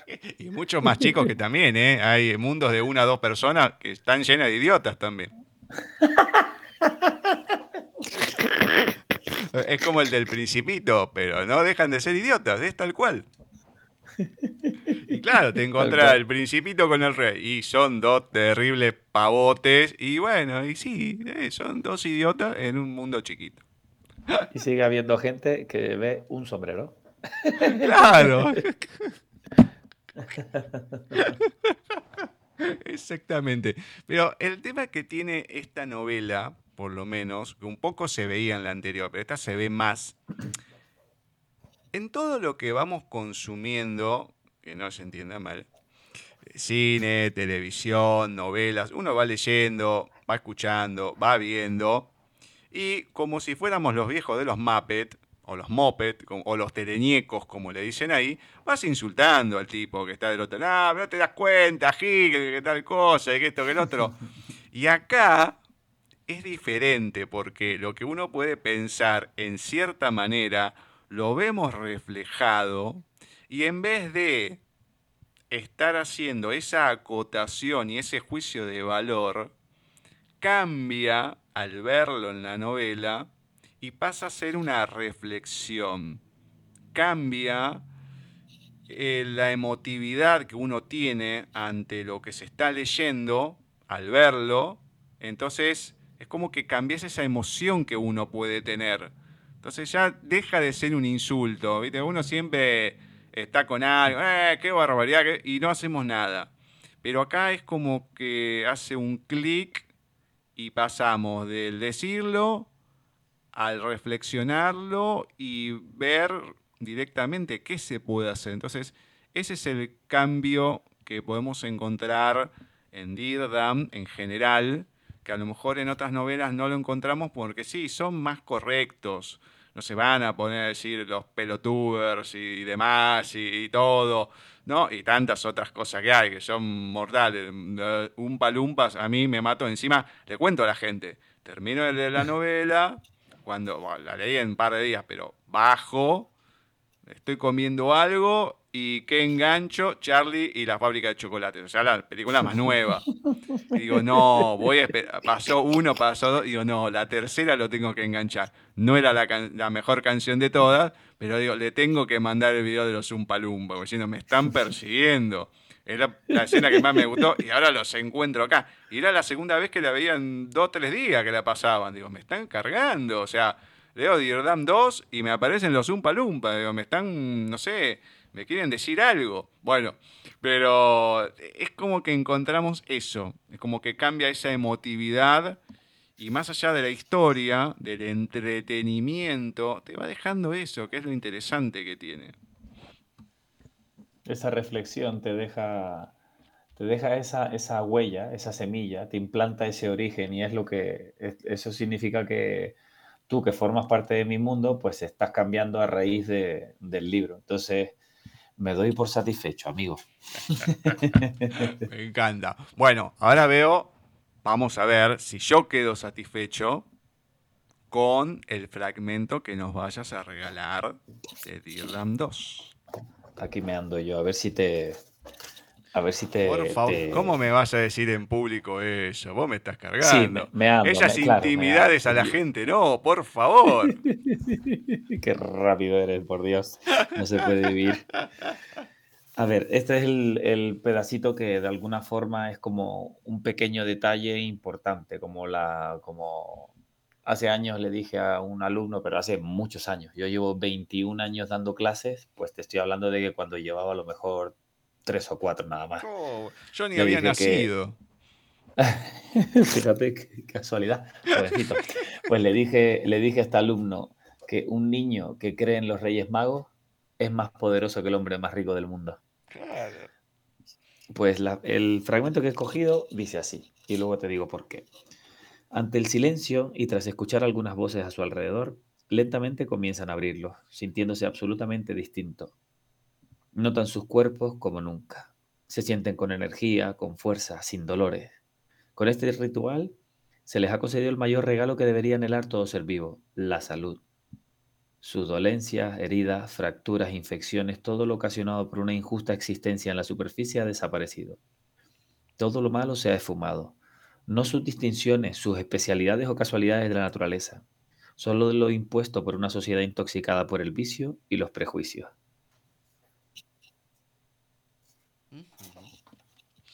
Parte importante mm, de esa creación porque es fácil decir, bueno, esto está acá, Listo, ¿no? Después la típica, ¿qué fue primero? ¿El huevo o la gallina? Esto está acá, listo, es así. Ahora, cuando se empiezan a explicar ciertas cosas, sí, no, querido, ¿cómo te pusiste a pensar todo esto? Me estás cargando. Y esa es la magia que tiene. Más allá de la fantasía, la magia es esa.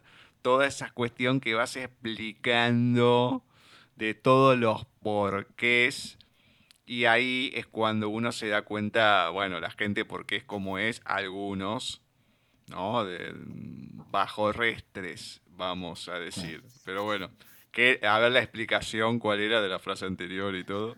La explicación es que esa es una de, de los anhelos más grandes que yo tengo en la vida, que, es que no me falte la salud.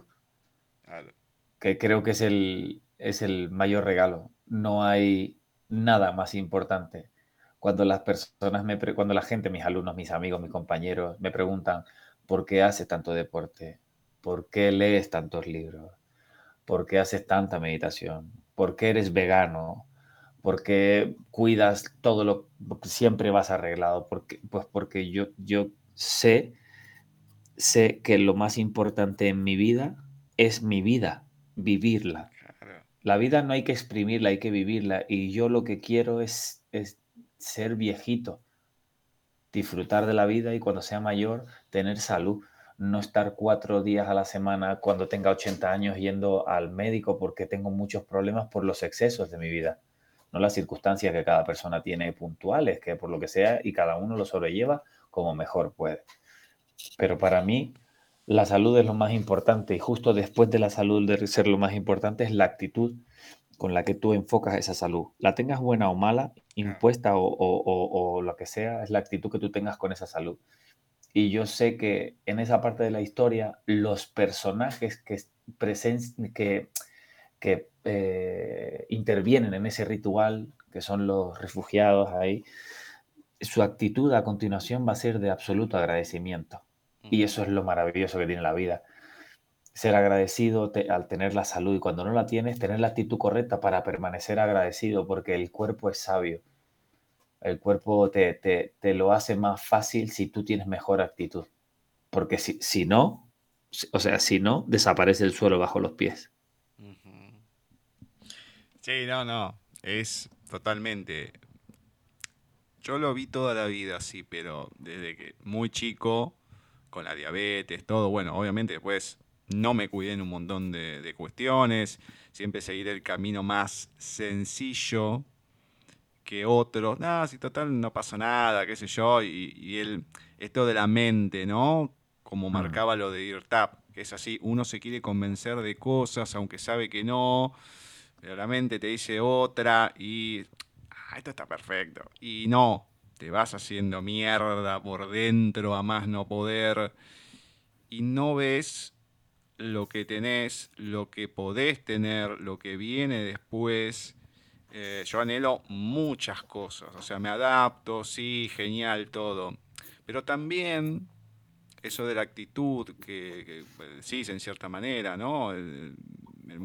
Estar para uno y todo, pero yo lo que veo mucho, eh, tengo esa ambivalencia en mi ser, porque yo hablo con los demás y si bien también no uso la cámara por una cuestión de comodidad, porque hoy te lo conté, te reí, así es así, o sea, se lo cuento a todos.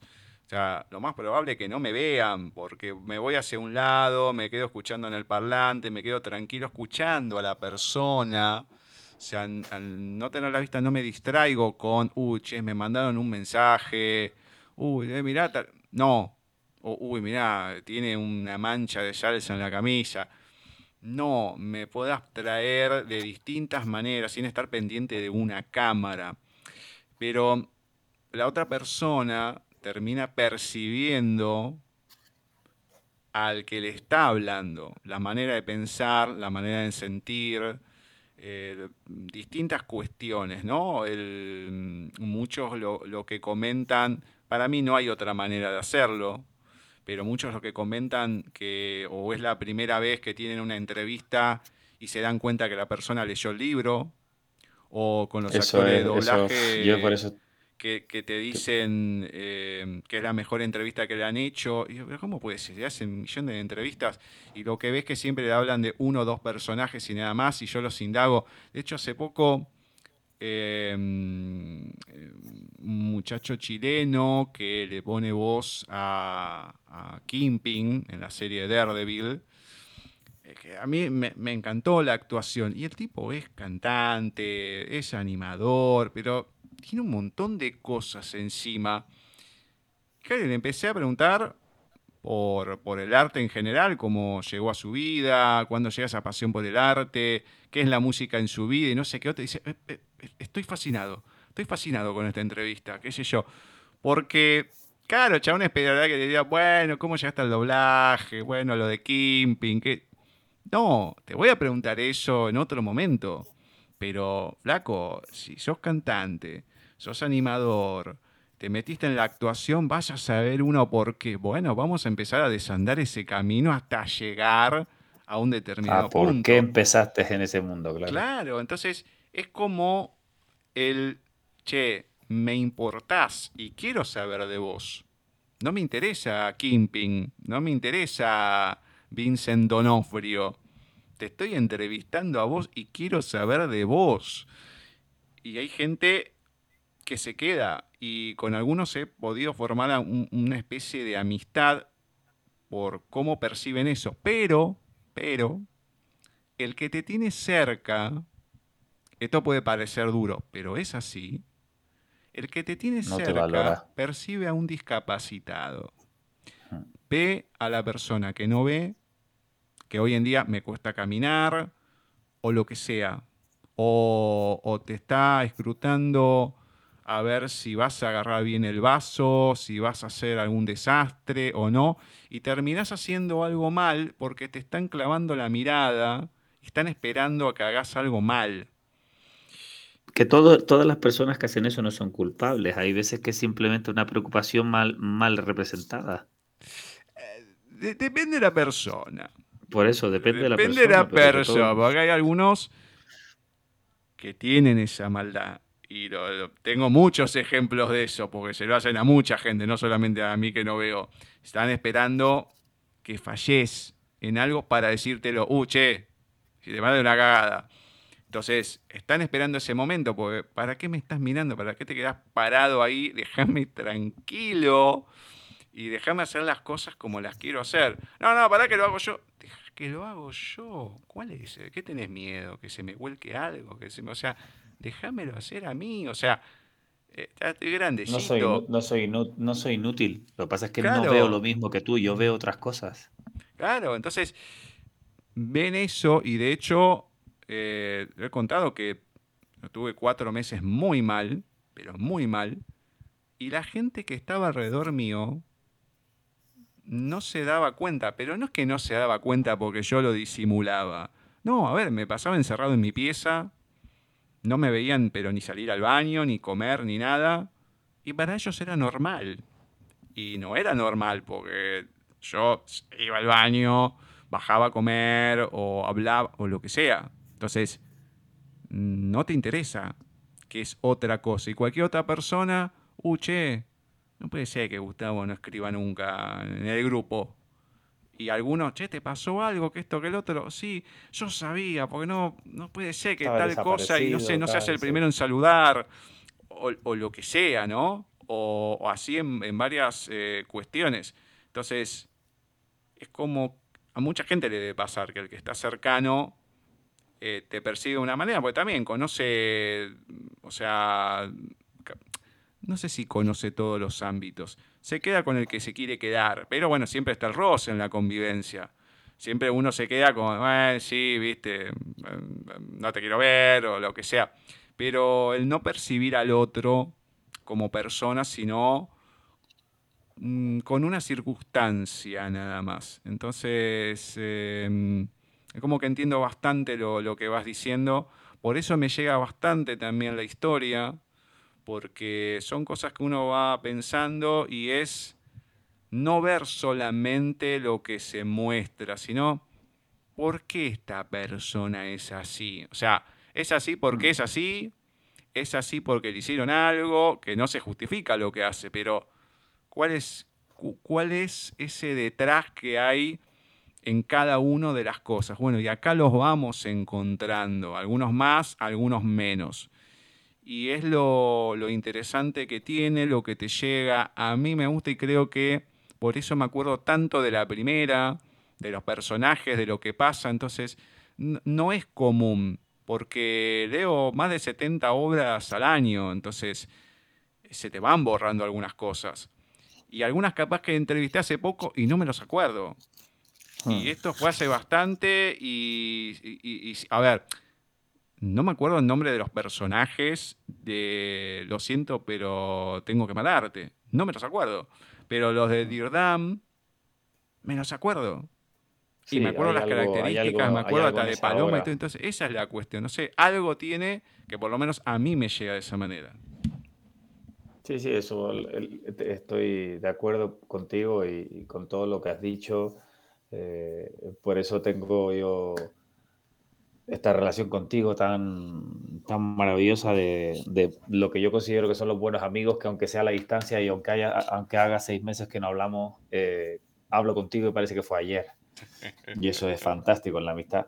Y, y yo, te, yo te tengo que agradecer que, que leas con tanto cariño los libros porque, eh, Gustavo, yo, yo de- deseo eh, poder dedicarme solo a escribir y pasar los días enterrado en, en- mis historias y, y atravesar los días en los que no me apetece porque estoy agotado y, que haya personas eh, tan duchas en general en todo el mundo de la literatura como tú y te digo este halago con la mano en el corazón, que leas mis libros ya es un regalo, pero el, el propio, el propio análisis que hay detrás, como bien estás diciendo, de nuestras risas, eh, o sea, yo estoy absolutamente aquí, eh, o sea, estoy entrega- entregado porque, porque en el fondo de mi desparpajo, detrás de mi desparpajo, lo que hay es un, un chaval tímido. Soy tímido en la intimidad, con mi grupo, mi, mi mundo más pequeño, mi núcleo incandescente, soy tímido. Y yo es- mm, eh, digo que soy escritor porque has de decir qué eres en este mundo, aunque seas muchas cosas, para, para que se te tenga en cuenta para sobrevivir, pero yo, yo, yo no es que me, me considere escritor, porque todavía es como cuando, cuando me dedique a ello, en exclusividad diré como cuando dije soy bailarín, como cuando lo dije, cuando dejé de trabajar en la fábrica de los donuts y me dediqué solamente a dar clases y a bailar. Pues cuando deje de todo y me dedique solo a escribir, diré que soy escritor, pero de momento con entrevistas como las que tú me haces, como la de hoy en especial, parece como que acá acabo de cumplir 40 y soy más maduro, pues entrevistas como las de hoy, pues yo me, me, me, me siento un poquito más escritor porque me, me, pasa al escucharte a ti, me pasa a mí mismo al leerme a mí mismo. Cuando yo leí Dirdam 1, te juro, por lo más sagrado que tú quieras, que yo leí Dirdam 1 y yo, yo, no podía, no daba crédito a que yo hubiera escrito eso. Me ha pasado con Beirut. Con Beirut 2, yo reescribiéndolo, al leerlo, había frases y golpes. Bueno, porque si con Beirut 1 te reíste, con Beirut 2 te vas a partir de la risa. y te vas a partir de la risa. Y yo leo las cosas y me cuesta creer que yo mismo haya sido, pero es que detrás de, detrás de eso, como me está diciendo, mi circunstancia es la ilusión que tengo por, por, por, esa paz que brilla en mi interior, ¿sabes? Como uh -huh. en el interior de mi mundo. Es que lo que estoy buscando es la tranquilidad, porque la escritura es la absoluta libertad para mí. Por, por eso la, ese descaro mío a la hora de soltar todas esas perlas eh, con, con, con, la almeja entera y con el río entero, ¿sabes? Y soltarlas ahí porque de alguna forma ese, ese, ese descaro, ese, esa libertad, pero de la escritura, Gustavo, todo me viene bien por primera vez en mi vida y yo hago muchas cosas y he hecho muchas cosas y he trabajado de muchas, muchísimas cosas. Y lo digo con, con, con vamos, con la boca llena que yo, yo me he subido a un escenario a bailar y he escuchado a 14.000 personas gritar mi nombre, me, me he subido a una escalera a cambiar bombillos eh, sin que me pagaran porque ese día me iban a dar de comer. He limpiado váteres por, por, por menos de 4 euros la hora. Eh, he cobrado 3.000 euros por dar una hora y media de clase. He vivido muchísimas cosas, pero, pero nada me ha conectado tanto con quién soy, porque conecta todo, que me encantan las películas, que me encanta que soy súper creativo, que soy inquieto, uh -huh. que, que soy rápido de reflejos, que soy transparente, que soy, soy muy elocuente, locuaz, como me gusta que sean los niños, pero no demasiado. Y los libros la, escritura en general es que todo, puedo escribir cuando quiera, donde quiera, nadie me tiene que decir lo que tengo que hacer y, y he tenido la suerte de, creo que de encontrarme a mí mismo más que en todas mis facetas, porque encima digo con la boca pequeñita que, que, mal no se me da. joder, entonces quiero que con entrevistas como las tuyas, que ojalá haya muchas entre nosotros y como estas, que haya muchas más, eh, la gente lea mis libros y llegar a más gente para, no porque yo quiera ser famoso, sino porque quiero vivir de esto. Y como te dije hace un rato, eh, igual que mucha gente, yo también quiero seguir comiendo, entonces me la busco para seguir encontrando esos giros de guion, para intentar encontrar esas ocurrencias, esos comentarios, esos personajes, esas situaciones absolutamente eh, fuera de la realidad, como eh, la, escena más eh, potente entre Luar y Dirdam, que mm. amigos míos, en plan de, mm, yo sé quién eres tú, conozco a tu mujer y yo sé 100% seguro que tú eso no lo has hecho nunca. ¿Cómo es que tú sabes con pelos y señales cómo es eso? Pues por el conocerte a ti mismo te da la oportunidad y el ser libre 100% a la hora de escribir te da la oportunidad de jugar con la imaginación y quitarte las etiquetas, que a mí las etiquetas me molestan hasta en la ropa. Y al quitarte las etiquetas, los prejuicios, al, al no tener miedo, incluso que el miedo te provoque morbo, me atrevo a desnaturalizar a los seres humanos y solo ver a, dos, a dos seres y no ver a un hombre o una mujer, a un perro y a un gato, sino simplemente ver a dos seres vivos. Eh, y entonces puedo llegar hasta ese punto. Entonces, todo lo que hay detrás de mí no es más que la ilusión de, de poder tener mi dinerito para pagar el alquiler, de tener mi dinerito para poder conseguir tener comida eh, y, no estar agobiado con las facturas. Necesito mucho más. No necesito mucho más. ¿Y qué es lo que quieres? Tranquilidad para vivir la vida. No quiero trabajar, no quiero matarme a trabajar, pero no me importa trabajar. Hoy, esto, hoy aquí son las once y media de la noche. Yo llevo desde las 10 de la mañana non-stop. O sea, te estoy hablando, yo vengo de 9 horas de ensayo, 2 horas y 20 minutos de, videollamada de trabajo, más la entrevista. Y yo no me importa trabajar, no me importa echar 24 horas trabajando, no me importa, no me importa trabajar. Lo que no voy a hacer es lo que he hecho en el pasado, que es matarme a trabajar y encima intentar ser famoso y rico. Es en plan de, no, no, no, no voy a trabajar para vivir y el resto del tiempo que no trabaje voy a vivir. Exactamente. es que es a lo que hay que apuntar. A ver, el cansancio se te nota. Se te nota porque es como que va menos frenético. un poco. A ver, es lógico, tantas horas, además que con intensidad y todo, como lo vivís. Y sí, obviamente llega un momento que uno, ¡paf! cae redondo. Pero el tema es cómo afrontás las cosas y cuando uno va transcurriendo en la vida, te vas dando cuenta de eso, que en realidad, o sea, no te digo tener lo mínimo, tener, qué sé yo, pero también tener ese tiempo para disfrutarlo, porque si no, ¿qué onda? A uno de mis hermanos, yo se lo he dicho toda la vida, que es contador. Digo, ¿por qué no aflojas un poco? Deja algunos clientes y ganas, un, ganas bien. O sea, deja un poco, porque estás siempre histérico, qué sé yo. No, no, no, y, y seguí. Claro, después te reventás todo el año y 15 días de vacaciones los querés disfrutar, que no los disfrutás porque te seguís quejando. Entonces, eh, porque te enoja todo, qué sé yo, porque estás sobrepasado Además, hmm. te levantás a las 6, te vas a trabajar, después seguís, es feriado y seguís trabajando porque tenés que trabajar. Entonces, aflojá, ganá un poco menos, aflojá en clientes o poné otra persona, lo que sea. Pero ¿de qué te sirve tener tanto si vas a estar reventado, que no te da el tiempo, que no tenés ganas, porque estás enojado, porque te dormís? No tiene sentido. Entonces, no. Em, yo creo que, bien, él es bastante más grande, yo pasa a los 50, pero en algún momento uno se tiene que dar cuenta de eso y decir, no, che, ¿qué estoy haciendo? ¿Me sirve de algo esto? Bueno, sí, aflojo, voy a seguir teniendo un montón. Pero bueno, tengo un poco menos y disfruto de otras cosas. Y bueno, hay que, hay, que enfocarse en eso. Es que detrás del dinero no hay nada. Claro. solo, es, solo es dinero. Es que solo es dinero. más allá de lo básico para tener una vida digna y para vivir bien, que yo no soy tonto, soy muy estoico, pero no soy tonto.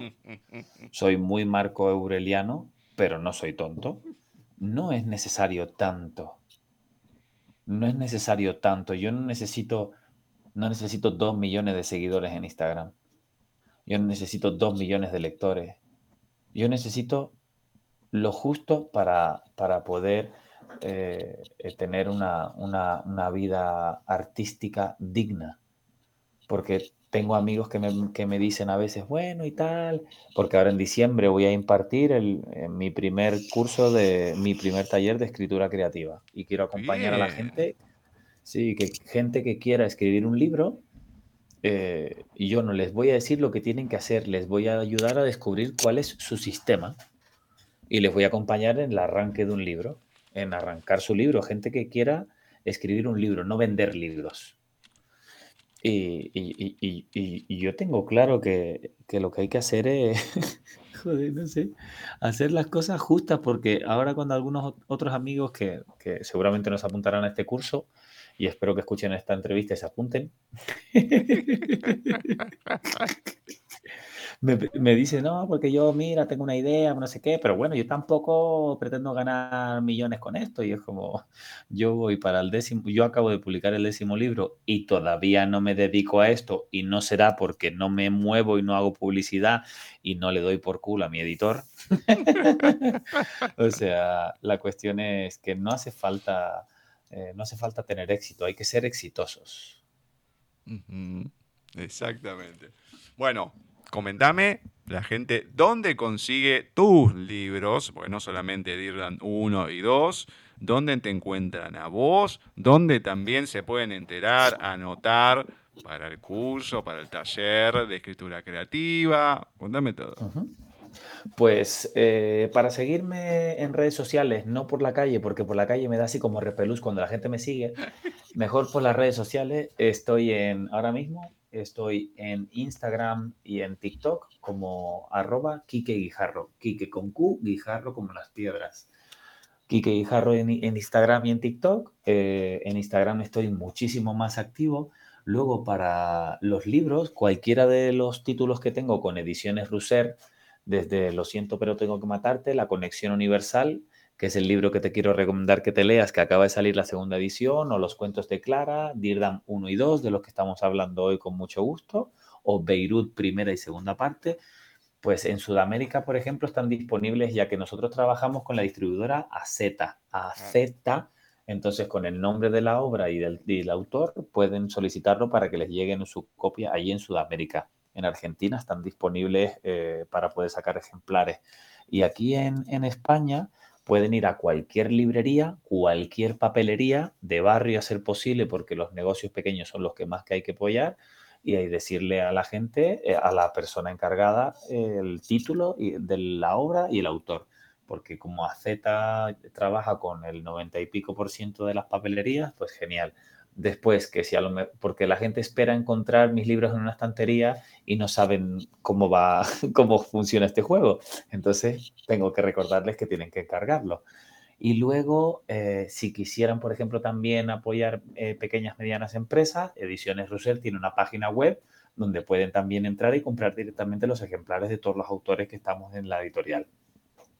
Y luego las plataformas y los puntos digitales de plataformas digitales que todo el mundo conoce, que son multitudinarios y que hay en todo el mundo y que funcionan también que no son ni malos ni buenos. El problema, o sea, el problema no lo tienen los productos que se venden ahí. El problema son las cuestiones políticas.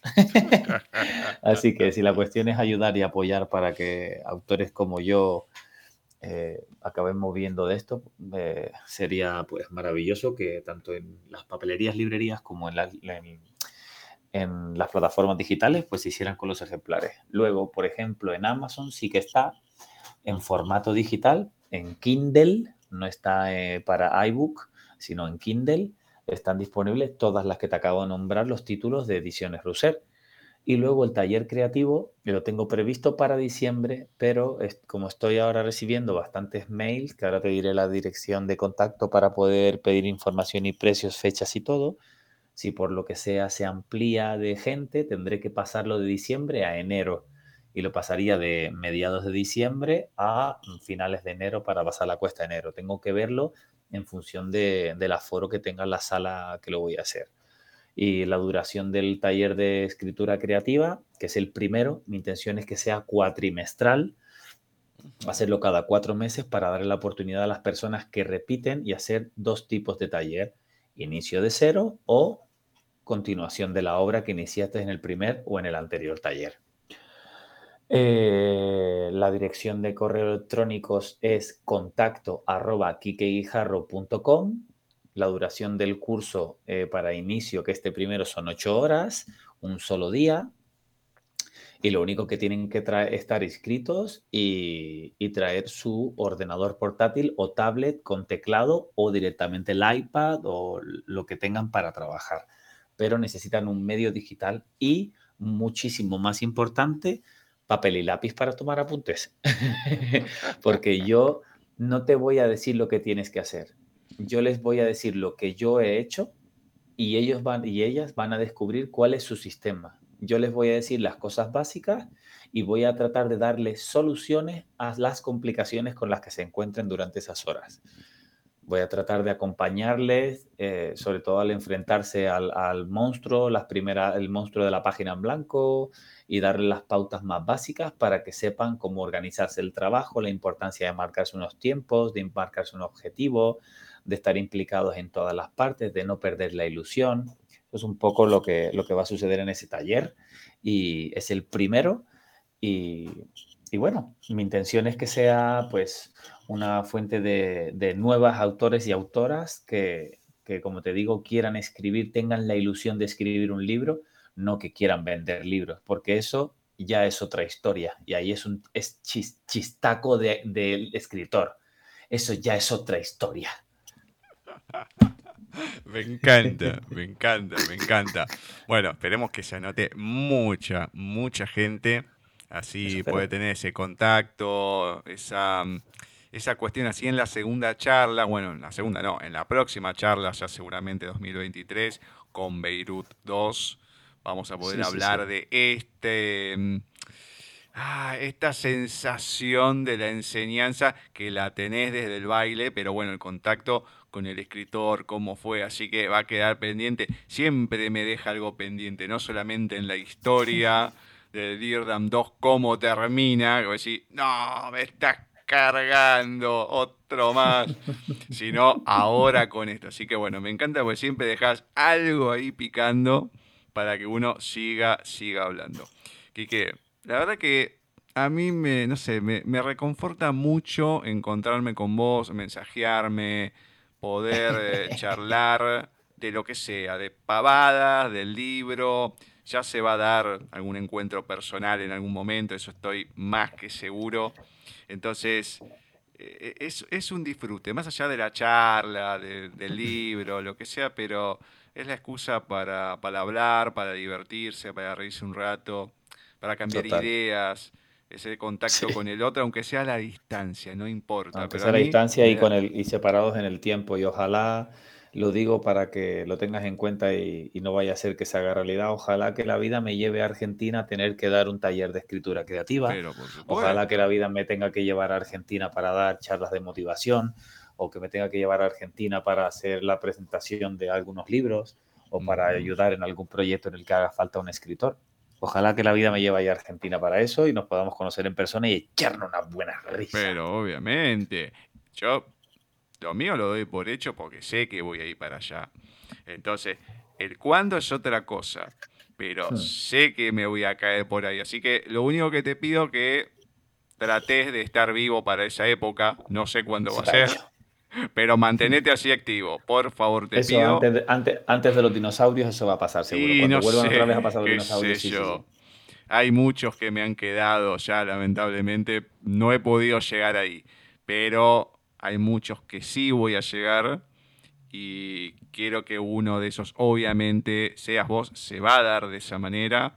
junto con, con Kiko también, hay varios ahí que tengo para, para pegarme una buena charla, un abrazo, que ya sea otra cosa. Así que va a ser no solamente el encuentro del año que viene, sino otros más también.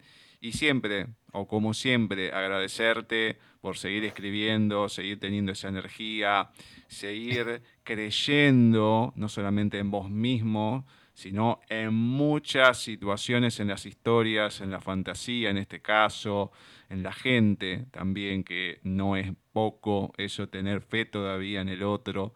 Así que gracias, gracias, gracias. Y bueno, obviamente el año que viene nos volvemos a encontrar acá y nos seguimos mensajeando. Eso está hecho, amigo mío, y te ofrezco de todo corazón lo, mismo que a, personas puntuales a lo largo del camino. Te ofrezco lo más valioso que tengo y lo que nunca va a fallar, que es mi amistad. Eso es lo que me encanta. Eso es lo que valoro del otro. Hay muchas veces, me pasa más con las de doblaje y lo grafico el por qué. Me pueden hacer todos los personajes cuando le pido, las voces, me pueden dar cinco horas de charla, lo que quieras. Pero cuando termino la entrevista, ahí tengo la verdadera sensación si valió la pena o no. Porque es qué me dejó el otro. O sea, y no las voces, no, me transmitió algo la persona. Y cuando eso se da, yo creo que se logra algo único que por consiguiente no se logra en todos. Y ah. eso es lo que valoro y lo que atesoro. En estas entrevistas con vos es lo que me queda, por eso hay una relación creo que diferente y es de las cosas que más valoro, a la persona, la amistad.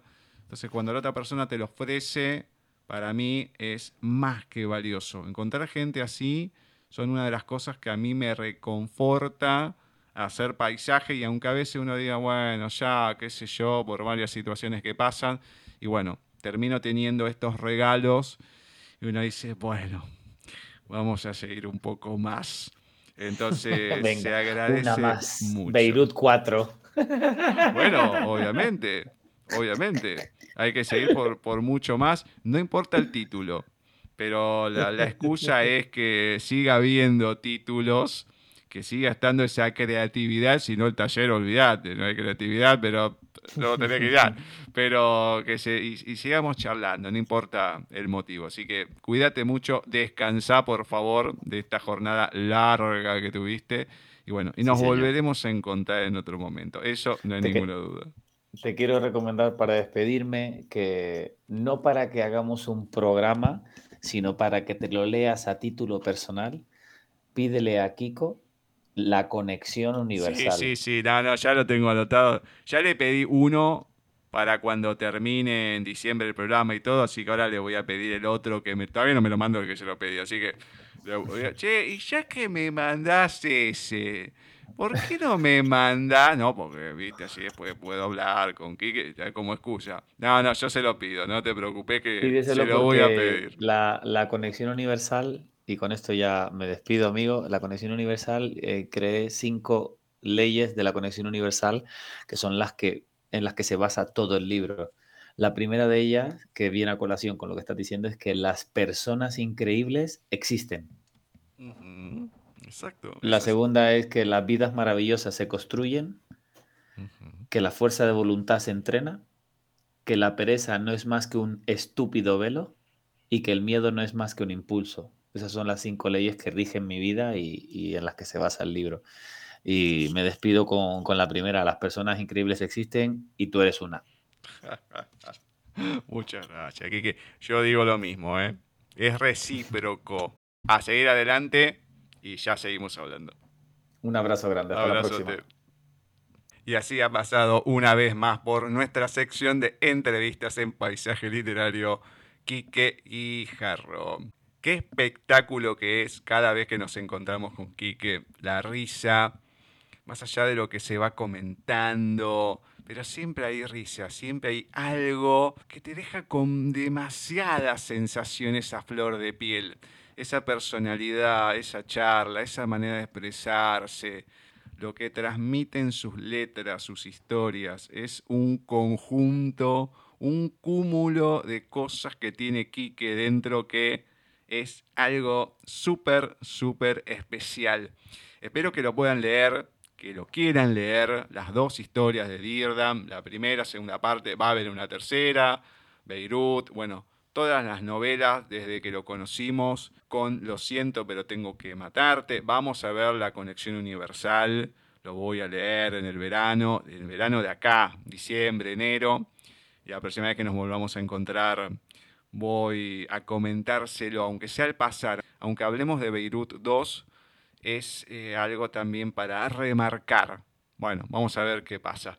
Lo que sí, miles de agradecimientos y bueno, y será seguramente hasta dentro de muy poquito con Quique.